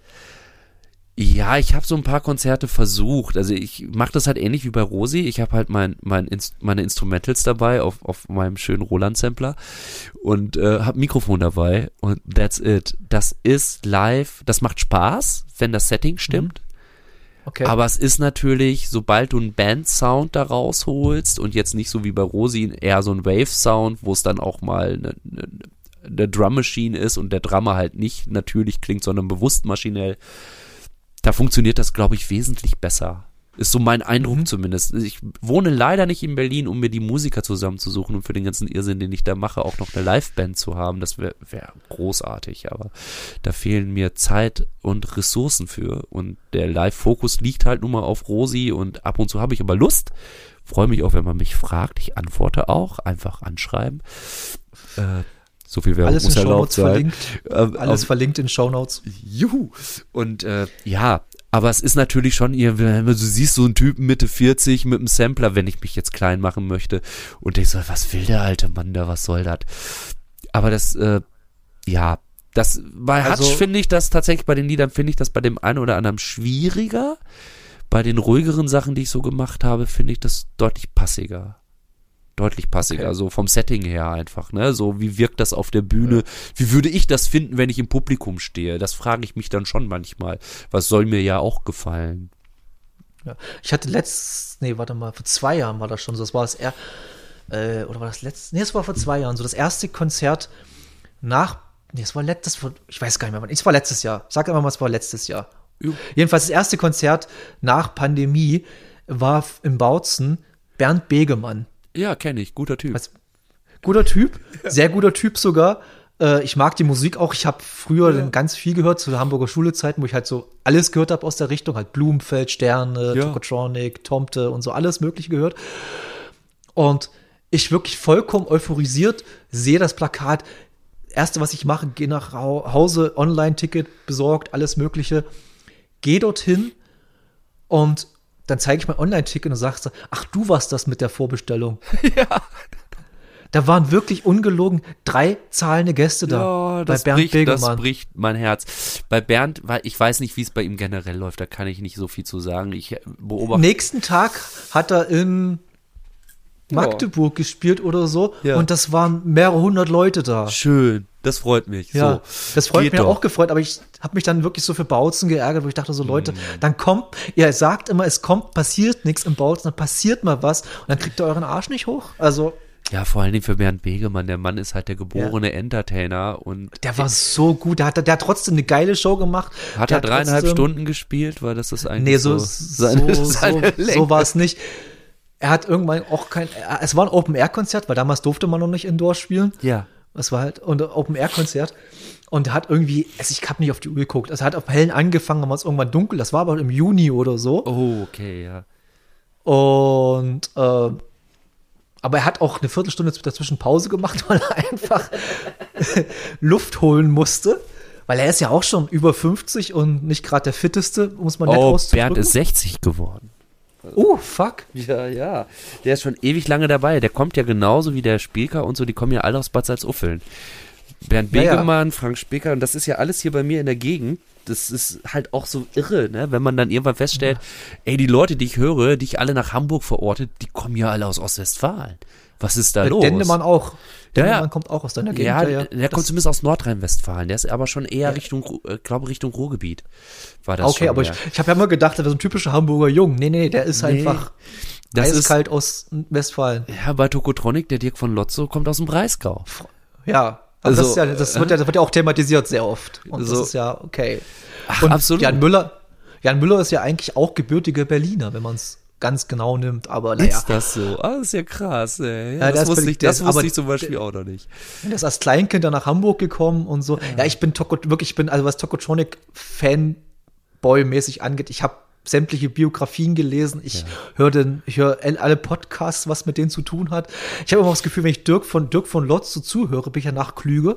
Ich finde den, unfa ich find den unfassbar intelligent und finde den so eloquent und ja, Ich finde ich find, ich find bei ihm halt cool, dass er einfach so ist.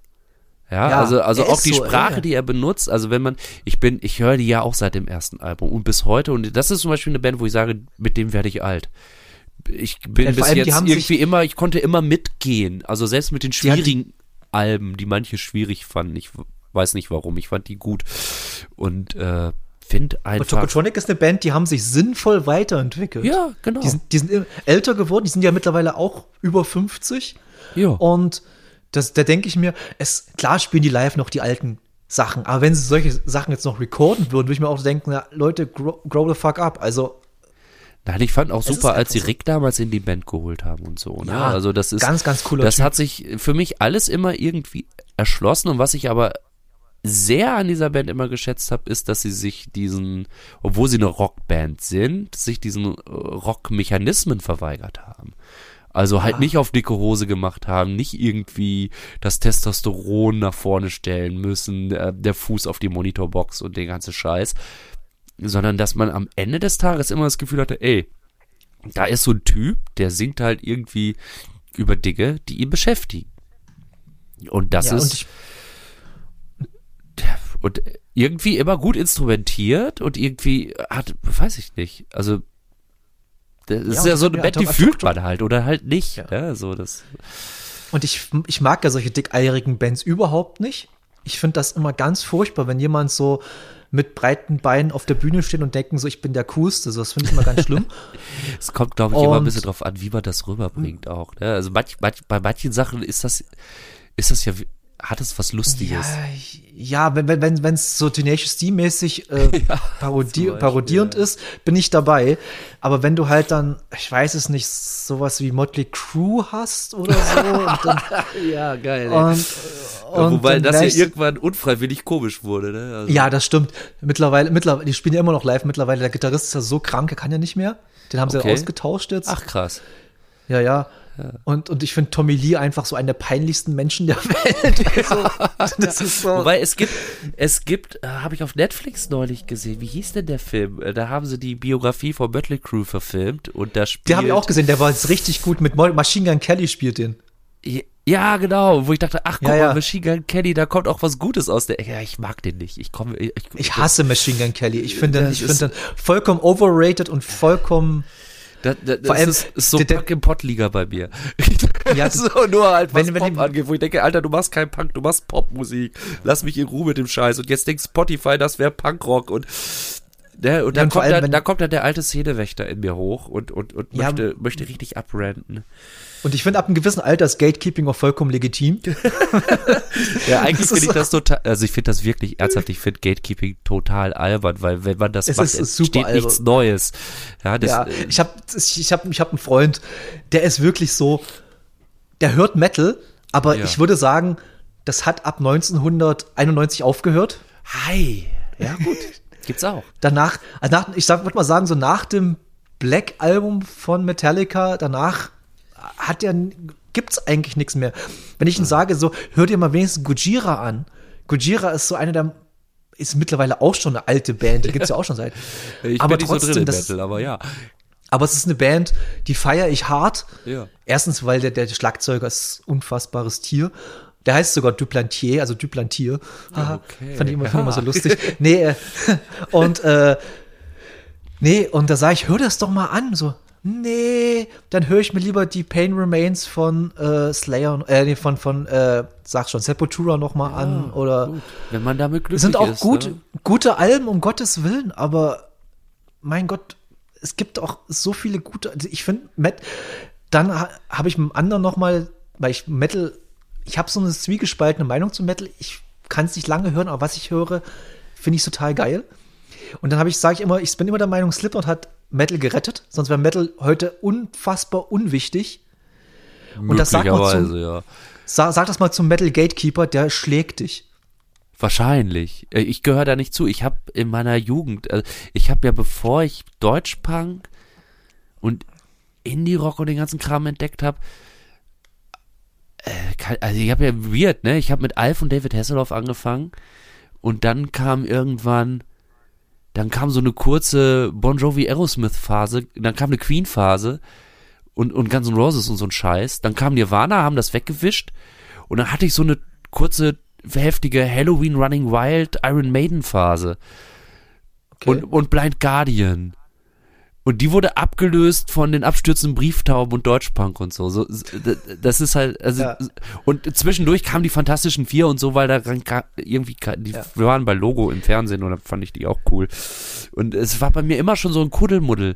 Aber das waren so, diese Metal-Phase war bei mir vor allem, weil so unglaublich viele meiner Stufe haben das gehört. Und ich fand es ja nicht schlecht. Ich konnte dem was abgewinnen.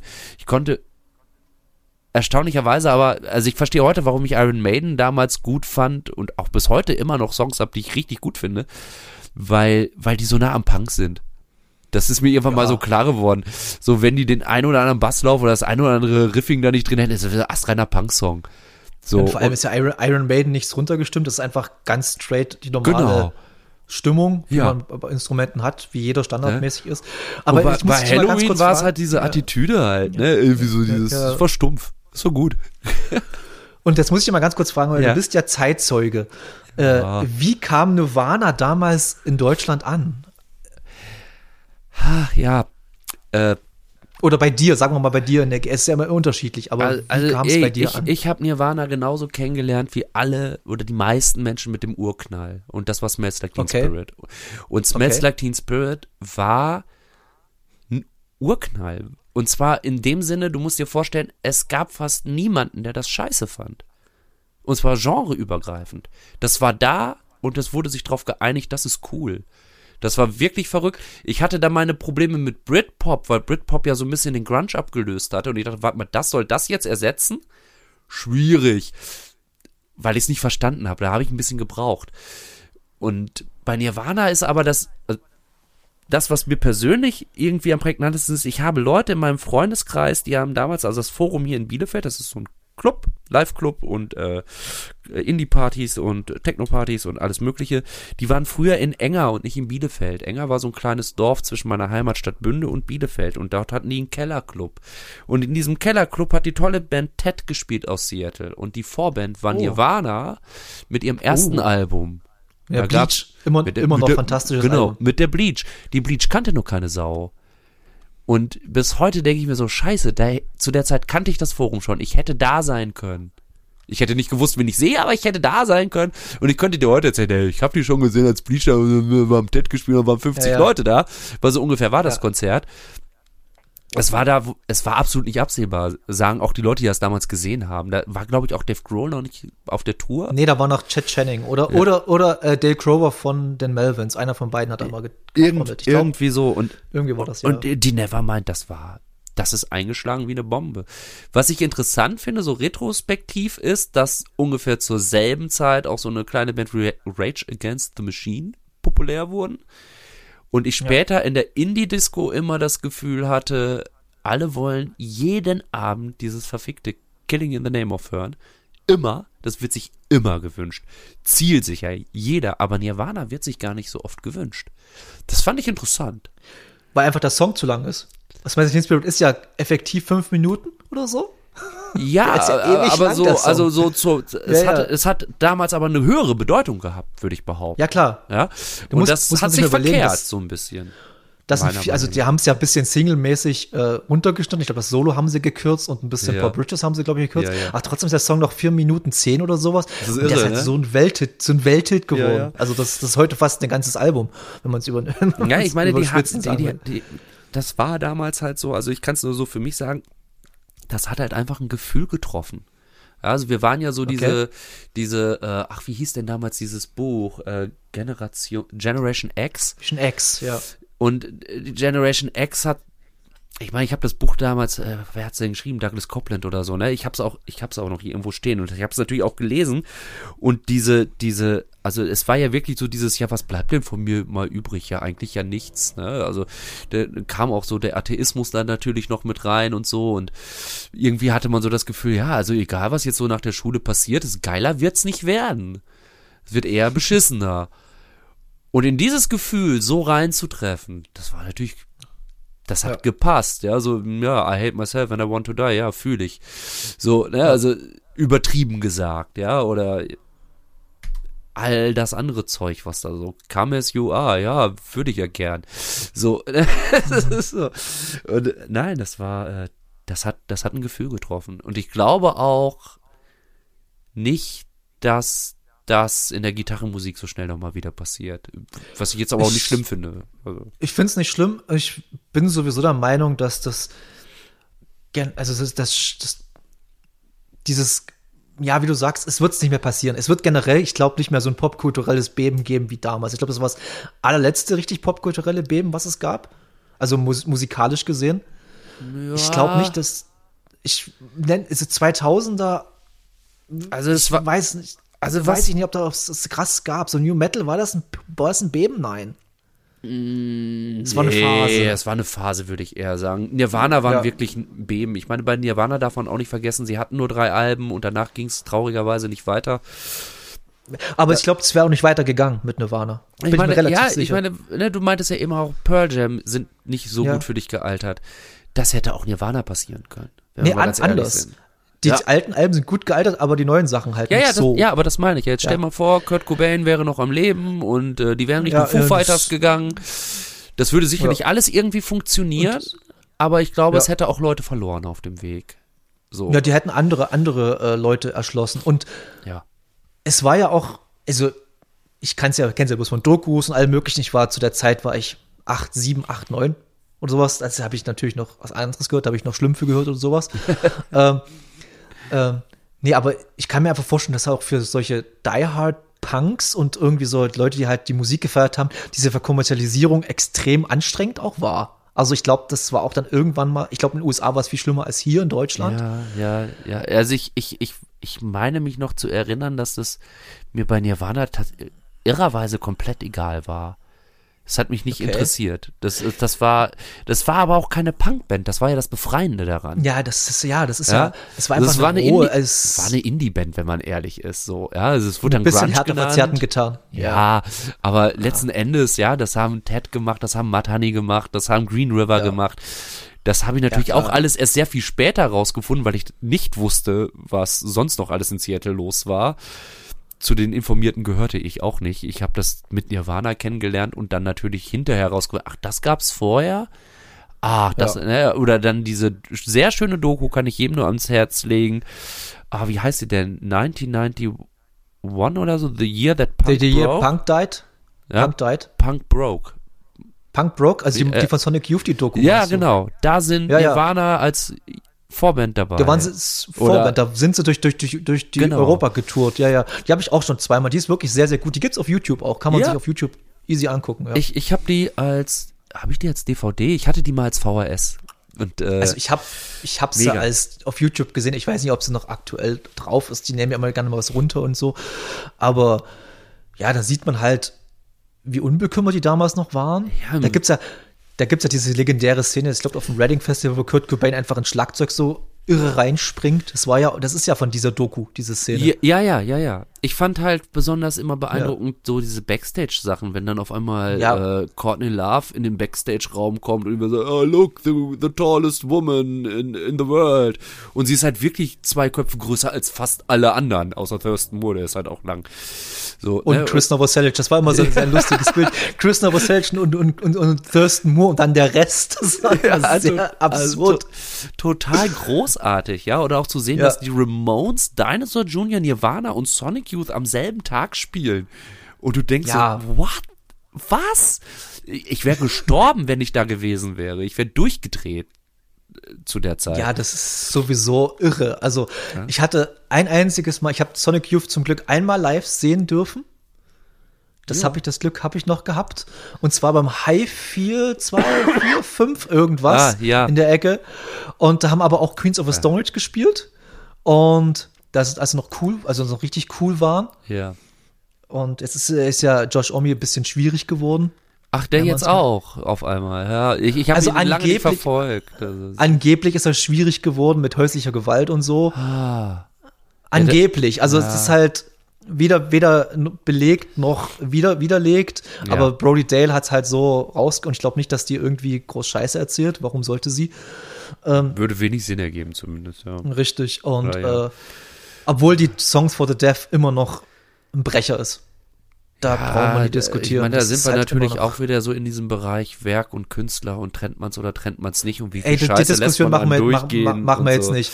Ne? Ey, dann, dann, dann stoße ich immer auch wieder auf die Smiths und wäre ich traurig. Ja, geht mir ja genauso. Aber da, da Ja. habe ich mittlerweile eine Schere in meinem Kopf. Bei den Smith war Johnny Marr dabei, deswegen ist das noch cool. Richtig.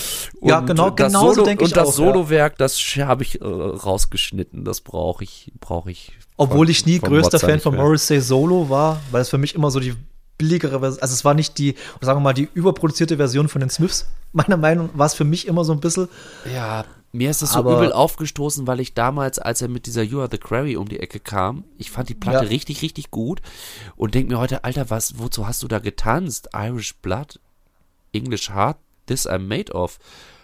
Wow. Warte mal, was ist das Ja, überhaupt für eine Zeile? Ich habe über die Zeile ja nie nachgedacht. Ja, was will der Mann mir eigentlich Ja. sagen? Ich habe ich hab das immer eher so auf so einer auf so einer emotionalen musikalischen Ebene und gar nicht so sehr auf einer textlichen gehört, weil also beim beim Deutschen achte ich sehr auf Texte, beim Englischen bin ich da sehr viel sehr viel äh, schlechter. und lustigerweise, wenn wir jetzt bei den Smiths sind, kann ich sogar eine ganz kleine Brücke zu dir schlagen. Oh yeah. Und zwar, ich muss da mal noch mal kurz bei deinen, äh, bei deinem äh, letztjährig erschienenen EP Jo. Paradies, äh, da gibt es nämlich einen Song, ein aus, der erste genau.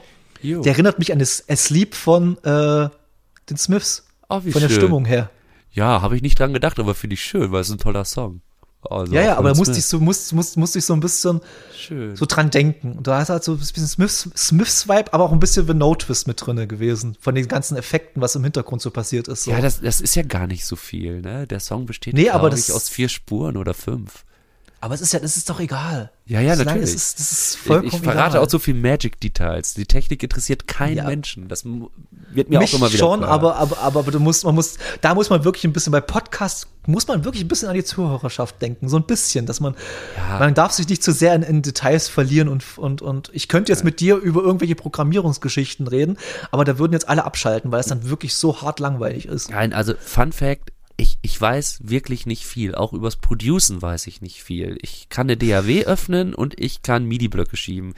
Das, äh, und das geht schon wahrscheinlich für viele tief, aber und so passiert gerade unglaublich viel. Und das Schöne daran ist aber, dass, es eine Befreiung ist. Und guck mal, bei, bei Paradies war es zum Beispiel auch so, dass ich auch, ich kann kein Klavier spielen. Aber ich kann Schade, Klavier ich dachte, das hast du lassen. gespielt. Ich, ich wollte dir echt ein Lob für, die, für, die, für, das, für das Klavierstück Ja. Ich, ich, ich habe es immerhin selber programmiert. Da liegt kein Stark. Pattern zugrunde oder so. Das habe ich selber gemacht. Aber und und habe dann so gelernt, ach, guck mal, wenn man die Anschlagstärke verändert und so. Und ich spiele auch manche Noten hier mit meinen Keyboards, die ich durchaus auch habe, da, da, mit meinen ungelenken Ja. Fingern mal ein. Und wenn es dann zu schief alles ist, dann kann ich es ja zum Glück nachhinein alles korrigieren. Das ist ganz schön, dass das geht. Das ist für, für Menschen wie mich mit äh, dürftigem instrumentalem Talent ist es wirklich ein Segen. Und trotzdem, äh, das ist auch so ein Ding, das ist so meine Erfahrung, das ist auch bei Rosi so, mein, mein Bandkollege zum Beispiel, der ist ein richtig guter Musiker, der spielt fantastisch Gitarre, der kann toll Bass spielen, der kann Schlagzeug spielen, der kann so ganz viel, der kann Synthesizer spielen, der kann so viele Dinge toll, dass ich das sehr genieße, wenn, wenn, er, wenn er dann nochmal so mit seinen Fähigkeiten ankommt, weil nur weil man ohne, also das Ding ist, nur weil ich jetzt ohne das gut zu können irgendwie damit rumhantiere, ist es natürlich eine wahnsinnige Erweiterung, wenn man Instrumente spielen kann. Da muss man nicht lange drüber diskutieren. Ich würde mir das ja. wünschen, ja, wenn ich Klavier spielen gelernt hätte, was ich alles machen könnte. Das wäre der Wahnsinn, Dinge, die ich mir gar nicht vorstellen kann, wo ich jetzt tierisch rumtrickse, damit es so klingt, wie ich das gerne hätte. Oder was auch immer schön ist, und das kann ich auch jedem nur äh, empfehlen, fragt Leute, von denen ihr wisst, die können das und sagt dem, was ihr haben möchtet und ob sie euch helfen. Das ja. macht nämlich auch sehr viel Spaß. Ja, zu sagen ja. so, hey, ich habe hier so eine Grundidee für einen Song, klingt noch nicht so richtig, wie ich das möchte. Ich stelle mir so und so vor, du kannst doch Keyboard spielen. Hast du Lust? Oder du kannst auch Schlagzeug spielen. Würdest du mir helfen? Und dann kommen auch immer fantastische Sachen dabei raus. Das ist so. Ja. Es am Ende, am Ende äh, ich bin, wie gesagt, ich habe selber sehr viel Musik gemacht in meinem Leben. Mittlerweile bin ich an einem Punkt, wo ich nicht, also gerade eben, vielleicht kommt es in zwei, drei Jahren wieder, aber gerade nicht so wirklich Interesse habe, Musik zu machen. So gerade so ein bisschen raus.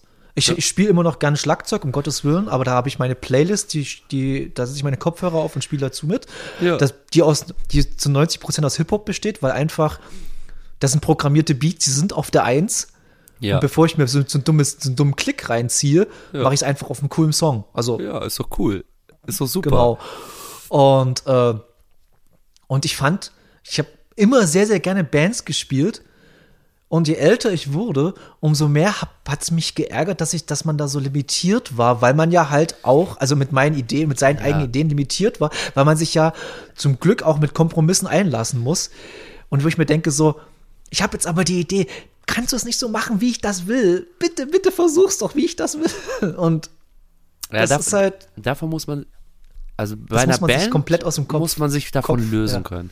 Sofort, ich habe ja. hab eine Indie-Band gehabt, die hießen Ria von Pluto, findet man auch noch auf Bandcamp, kann man alles noch hören.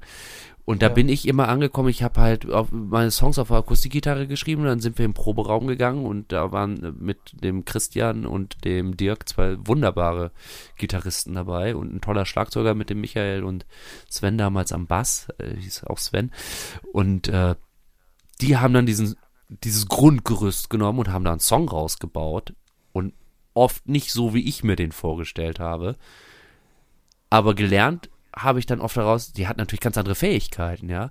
Und ja. für mich war es dann halt immer so, und vielleicht ist das dann auch das Gute, wenn man diese Fähigkeit nicht hat, kann man ja schlecht sagen, nee, so will ich das aber nicht, weil man kann es ja auch nicht selber machen. Sondern, ja. sondern äh, es war dann eine Erweiterung, ja. Ich habe das immer als Bereicherung dann sehr genossen. Ich finde es aber auch schön, und deswegen mache ich ja auch neben Rosi auch wieder alleine Musik, manchmal einfach nur meinem Kopf freien Lauf zu lassen und einfach zu machen und ich treffe alle Entscheidungen selber und am Ende sage ich so und das ist es jetzt.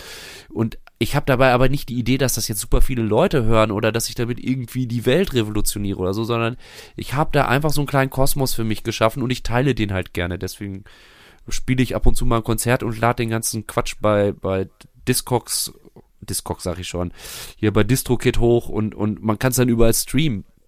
Und das ist ja. cool. Aber da steckt jetzt nicht die Idee von, von Fame oder Karriere dahinter, sondern das ist einfach so, ich, ich fände es schade, wenn es einfach noch mal in der Festplatte rumliegen würde. Was auch, manchen Leuten reicht das ja auch. Ja. Ne? Ich find, also ich, ich, ja. ich finde auch Produzieren Fame, gut. Ja, ja Fame so. und Karriere, ich habe es ja mehr oder weniger äh, live miterleben dürfen, wie es äh, Silbermond groß ja. wurden. Man kann von der Band halten, was man will, musikalisch finde ich es okay. Es tut niemandem weh. Also finde ich, das ist okay. Ja, ich, glaub, ich glaube, Symphonie verzeihe ich ihnen nie. Und Sicherheit verzeihe ich ihnen auch nie. Aber das, aber nur auf der musikalischen Ebene. Ich glaube, ich kenne die Bach alle nicht. Die sind bestimmt alle nett, nee, aber, oder? Die sind relativ nett, ja. Das sind, so. Die waren mal eine Zeit lang ein bisschen dämlich. Da sind sie mit Bodyguards durch Bautzen gelaufen. Ja, gut. Dann, ne, aber das war auf ihrer, wirklich auf ihrer Hochphase, wo ja. sie halt wirklich Platin überschüttet wurden. Aber bei denen habe ich zum Beispiel gesehen, die haben sich das wirklich, die hatten das Ziel, Ja. Fame, also die, aber die hatten nicht das Ziel jetzt super berühmt zu werden, sondern die wollten von Musik leben. Ja, genau. Aber die, haben- ja. aber das, das, das, das, das, das, das, aber die haben auch wirklich krass dafür gearbeitet. Also es war jetzt nicht irgendwie, Aber die waren auch jung dabei, oder? Die sind auch relativ jung gestartet, meine ich mich noch zu erinnern. Äh, die sind, die, also die Sängerin ist ja bloß paar Wochen älter als ich, also die ist auch jetzt Ja. 38. ja, aber sie Und- doch auch schon seit 20 Jahren gefühlt, oder? 24, die haben ja, Ja. noch, die haben ja noch So. eher angefangen und so. Also, und die haben ja wirklich, die waren damals noch nebenbei Abitur gemacht, alle. Die haben teilweise von Donnerstag bis Sonntag teilweise zwei Shows am Tag gespielt Ja, schau an. und nebenbei noch Abitur gemacht. ja, ja, ja, klar. Und das war total irre, was die. Und dann haben die halt einen Manager gefunden und dann, der hat die halt dann, hab gesagt, Leute, macht erstmal euer Abitur, da habt ihr was in der Hand. Und danach können wir dann durch. Dann war die, Steffi ist ja die Jüngste, Ja. die hat, die hat das Abitur in der Hand gehabt und danach haben sie so richtig krass durchgestartet. Dann hat er Gutes gesagt, Management. ich- der Ulf, der Ulf ist ein bisschen ein Arschloch, aber ein guter Manager. Also der naja, ein, also zu sagen, macht aber erstmal du auch, ich, Abitur und dann schauen wir weiter, das ist doch schon mal Ja. ein guter Ratschlag erstmal, oder? Ja, auf jeden Fall. Also, ja, ich wie glaub, viele Leute gibt es, die sagen, nee, wir kassieren jetzt ab, ihr seid jetzt heiß und scheiß auf Abi. Es gibt's garantiert Aber, auch. aber da, da war, da war der, da war das Musik, das war 2000 oder so. Ja. Da hast du noch, hast du noch mit Plattenverkäufen richtig deine Kohle verdient. frag, sowas. frag mal die Bands in den 90ern und 80ern, die haben doch Ja, ja. Kohle verdient mit ihren Plattenverkäufen. Ja, Also, ja. Und so. jetzt, und jetzt, und jetzt müssen sie mit jedes Jahr spielen fast, damit sie halt noch wenigstens, na gut, ich glaube, so eine Band wie Metallica oder so, dann ist das, glaube ich, relativ Latte mittlerweile. Die machen es auch noch aus Spaß. Ja, ach, ach, ich glaube auch, war auch trotzdem nicht, dass die sich umsonst irgendwo hinstellen würden. Ich fand Nee, das, nee, nee, die haben, die, die haben, die, die sind locker bei, beim siebenstelligen, wenn ja, ja, ja. Auftritt machen, ja, ja. Ja, gut, wer es nehmen kann, ne? Ich, Ja, mir ja. ist das das letzte Mal so richtig äh, über, oh, das letzte Mal ist schon ein paar Jahre her, da haben wir mit Rosi irgendwo mit einer Band aus den 80s gespielt. Und äh, die waren dann auch so, oh, damals, da hast du dann irgendwie eine Platte gemacht oder hast einen Vorschuss gekriegt von 40.000 D-Mark und das ist keine super bekannte Band gewesen, ja. Und die nee. warfen damit Zahlen und heute sagen die, oh, schön, dass du das aufgenommen hast, jetzt bezahlst du noch die Pressung, dies, das. ne? Also Ja, ja. wie sich das halt verändert hat. Und äh, mit, ich meine, andererseits, ne, wenn ich mir jetzt angucke, jeder, ey, selbst so ein mit 40er wie ich kann sich einen Digitalvertrieb gönnen. Der kostet dich einen Witz und dein Zeug ist überall. Ja, früher musstest du dich für einen Vertrieb als Label bewerben, damit dein Zeug überhaupt in die Läden kommt. Also die Hürde, die ist so extrem niederschwellig, wie sie noch nie war. Daher kommt ja auch die Überflutung. Es war noch nie so leicht, ein Label zu gründen. Es war noch nie so leicht, deine Musik in die Welt rauszupupsen. Es war noch nie so leicht, einen TikTok aufzunehmen und irgendwie, keine Ahnung, äh, deine Personality in der Öffentlichkeit darzustellen. Ob es dann wirklich wen interessiert, ist ja immer eine andere Frage. Ne, so meistens Genau. nicht. Und guck mal, bei mir zum Beispiel, wenn ich jetzt mit Mitte 40 sage, ey, ich werde nochmal richtig berühmt und das geht, nächstes Jahr geht's hier voll durchs Dach. Ja, es gibt ein Beispiel in Deutschland, das heißt Trettmann. Der macht einen ganz Ja. anderen Sound. Ja, der hat auch Schweine viel Glück gehabt, dass das funktioniert hat. Sicherlich sau viel Arbeit reingesteckt, dass das funktioniert hat. Weil ohne Genau. viel Arbeit funktioniert gar nichts. Ey, selbst auf meinem Level, ja, wenn wir mit Rosi unterwegs sind und 10 bis 20 Konzerte im Jahr spielen. Ich muss aber auch noch arbeiten gehen. Ich habe eine Familie mit zwei Kindern zu ernähren. Ich muss Miete bezahlen. Wenn ich da jetzt auf die Musik setzen würde, dann wäre ich relativ schnell alleinstehend. Davon kannst du ausgehen. Und ich wäre wahrscheinlich auch sehr, sehr überschuldet und sehr schnell verarmt, weil die Wette ist so unwahrscheinlich. Also, ne, Auf jeden Fall. es wäre, also mal abgesehen davon, dass es mich wirklich nicht interessiert, äh, wäre es auch einfach komplett irrsinnig. So, das ist was anderes, wenn du Anfang 20 bist oder 18 bist oder 19 bist. Dann sind all diese Träume richtig gut und ey, leb sie aus und versuch es, weil ey, alles andere kannst du hinterher noch machen. Es ist Richtig. egal, ja, es ist, es ist wirklich egal. In meinem Fall ist es aber nicht mehr egal. In meinem Fall hängt halt Verantwortung schon dran. Das ist was anderes. Ich habe das gemerkt, auch das ein ganz anderes Beispiel. Ich habe irgendwann mit Ende 30 gedacht, ich brauche ein Skateboard, ich versuch's noch mal und habe dann festgestellt, scheiße, ich bin ja gar nicht mehr so drauf wie mit 16. Ich habe Angst, dass ich mir die Hüfte breche. Das klingt jetzt so blöd, ja, aber die Angst Nee, rollt ich- halt mit ich- auf einmal. Fühle ich zu 100 Prozent. Ich Ah. bin jetzt auch Ende 30 und, und habe jetzt Schmerzen an Stellen, wo ich einfach vor fünf Jahren dachte, die kannte ich nicht. Ist Nee. übertrieben gesagt, aber das ist einfach so. Du Genau. wirst relativ, ab 35 geht's bergab körperlich. Das ist einfach, das ist und Fakt. glaub mir, es wird nicht besser. Es wird nicht besser. Nee, es, aber es, ist wird, es wird anders, man gewöhnt sich dran. Und irgendwann Ja. weiß man, ach, guck mal, meine Rippe ist mir rausgesprungen. Okay, jetzt geht's mir wieder zwei Wochen scheiße. Egal, ich kenn's ja. Und ich äh, kenne die richtige Salbe und, und die richtigen Anwendungen. Und dann wird das schon wieder gehen. Aber genauso ist es, also wenn man mit Musik Karriere machen will, braucht man, glaube ich, vor allen Dingen Mut und Überzeugung. Und man muss auch von sich selbst überzeugt sein zum Stück. Ja. Oder zumindestens es schaffen, dass andere Leute von dir überzeugt sind. Du kannst der größte Jammerlappen sein, aber wenn du ein Management findest, das sagt so, ey, das ist unser Jammerlappen, dann ist schon viel gewonnen. So, und also, keine Ahnung, ich, ich mag da nicht unrealistisch sein und ich mochte auch schon immer nicht so, wenn man, also ich mochte teilweise schon Musik, die auf dicke Hose gemacht hat, aber ich mochte nie, wenn man selber auf dicke Hose macht. Ja, also man kann sich wie Ja. die Hives auf die Bühne stellen und aller Welt erzählen, hey, the greatest band on earth are the Hives. Und wenn man dann aber hinterher äh, Pelle Einquist an der Theke trifft, stellt man fest, das ist einer der geerdetsten, sympathischsten Menschen, die man sich vorstellen kann. Das ist Ja. doch super. Ja, das ist ein Unterschied zwischen Bühnenperson und ich bin ja Person. auch kein, ich bin jetzt nicht der größte Ärzte-Fan, also ich mag die eigentlich gar nicht. um es mal ganz, ist überhaupt nicht meins. Äh, musikal, menschlich bestimmt sehr coole Menschen und so, aber musikalisch holt mich das, hat mich das noch nie gepackt. ja. Aber ich finde einfach immer dieses extrem witzig, dass sie sagen, wir sind die beste Band der Welt. Das ist Ja. einfach so dermaßen witzig. Vor allem, das haben sie ja schon immer gesagt, ne? Ja, ja, aber das, Also, ist halt, ja, das ist ja, das ist, Ja. das zieht sich ja durch.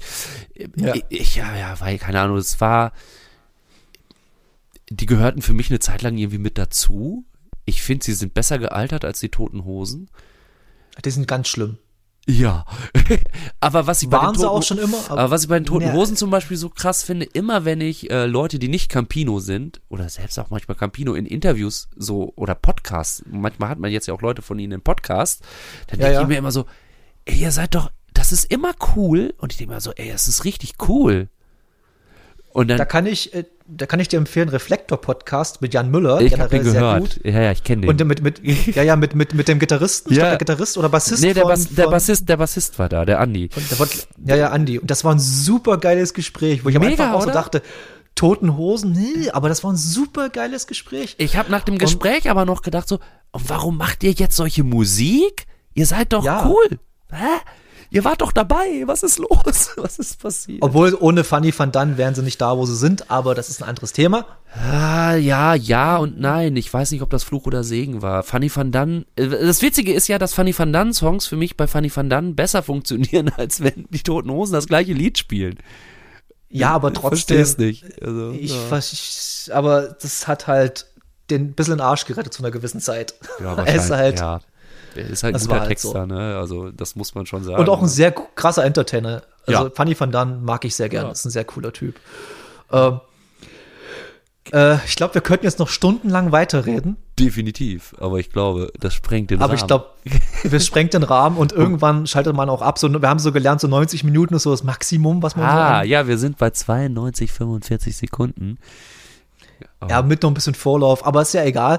Äh, hat mir unfassbar viel Spaß gemacht, mit dir zu quatschen, Sven. Ich glaube, das machen wir nicht zum letzten Mal. Dann reden wir einfach mal noch ein bisschen tiefer über Musik. Also nicht über unsere Musik, die wir gemacht haben, sondern generell über Musik.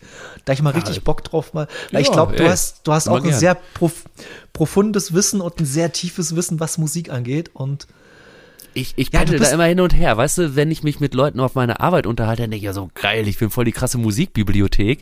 Und wenn ich mich dann mit Leuten so Es unterhalte, die voll krasse Musikbibliotheken sind, dann denke ich immer so, boah, ich weiß gar nichts. Ja, ich habe absolut Ey, da, keine da, da, da, Ahnung. da gibt's krass, da gibt's krasse Ficker. Ey, ein Freund von mir, Grüße gehen raus an Nico, falls der das hört.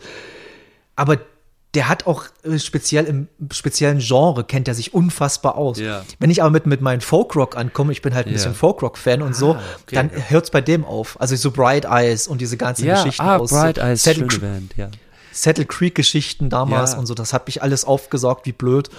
Oder jetzt noch ein letzter Tipp, bevor wir jetzt wirklich äh, äh, die Tür zumachen. Äh, ein Doku-Tipp, weil du erst äh, die, Punk- äh, die Grunge-Doku, sage ich es mal ganz grob, Jo. empfohlen hast, empfehle ich jetzt äh, Heaven Adores You, die Elliot Smith-Doku. Oh, ja, ja, die muss ich gucken.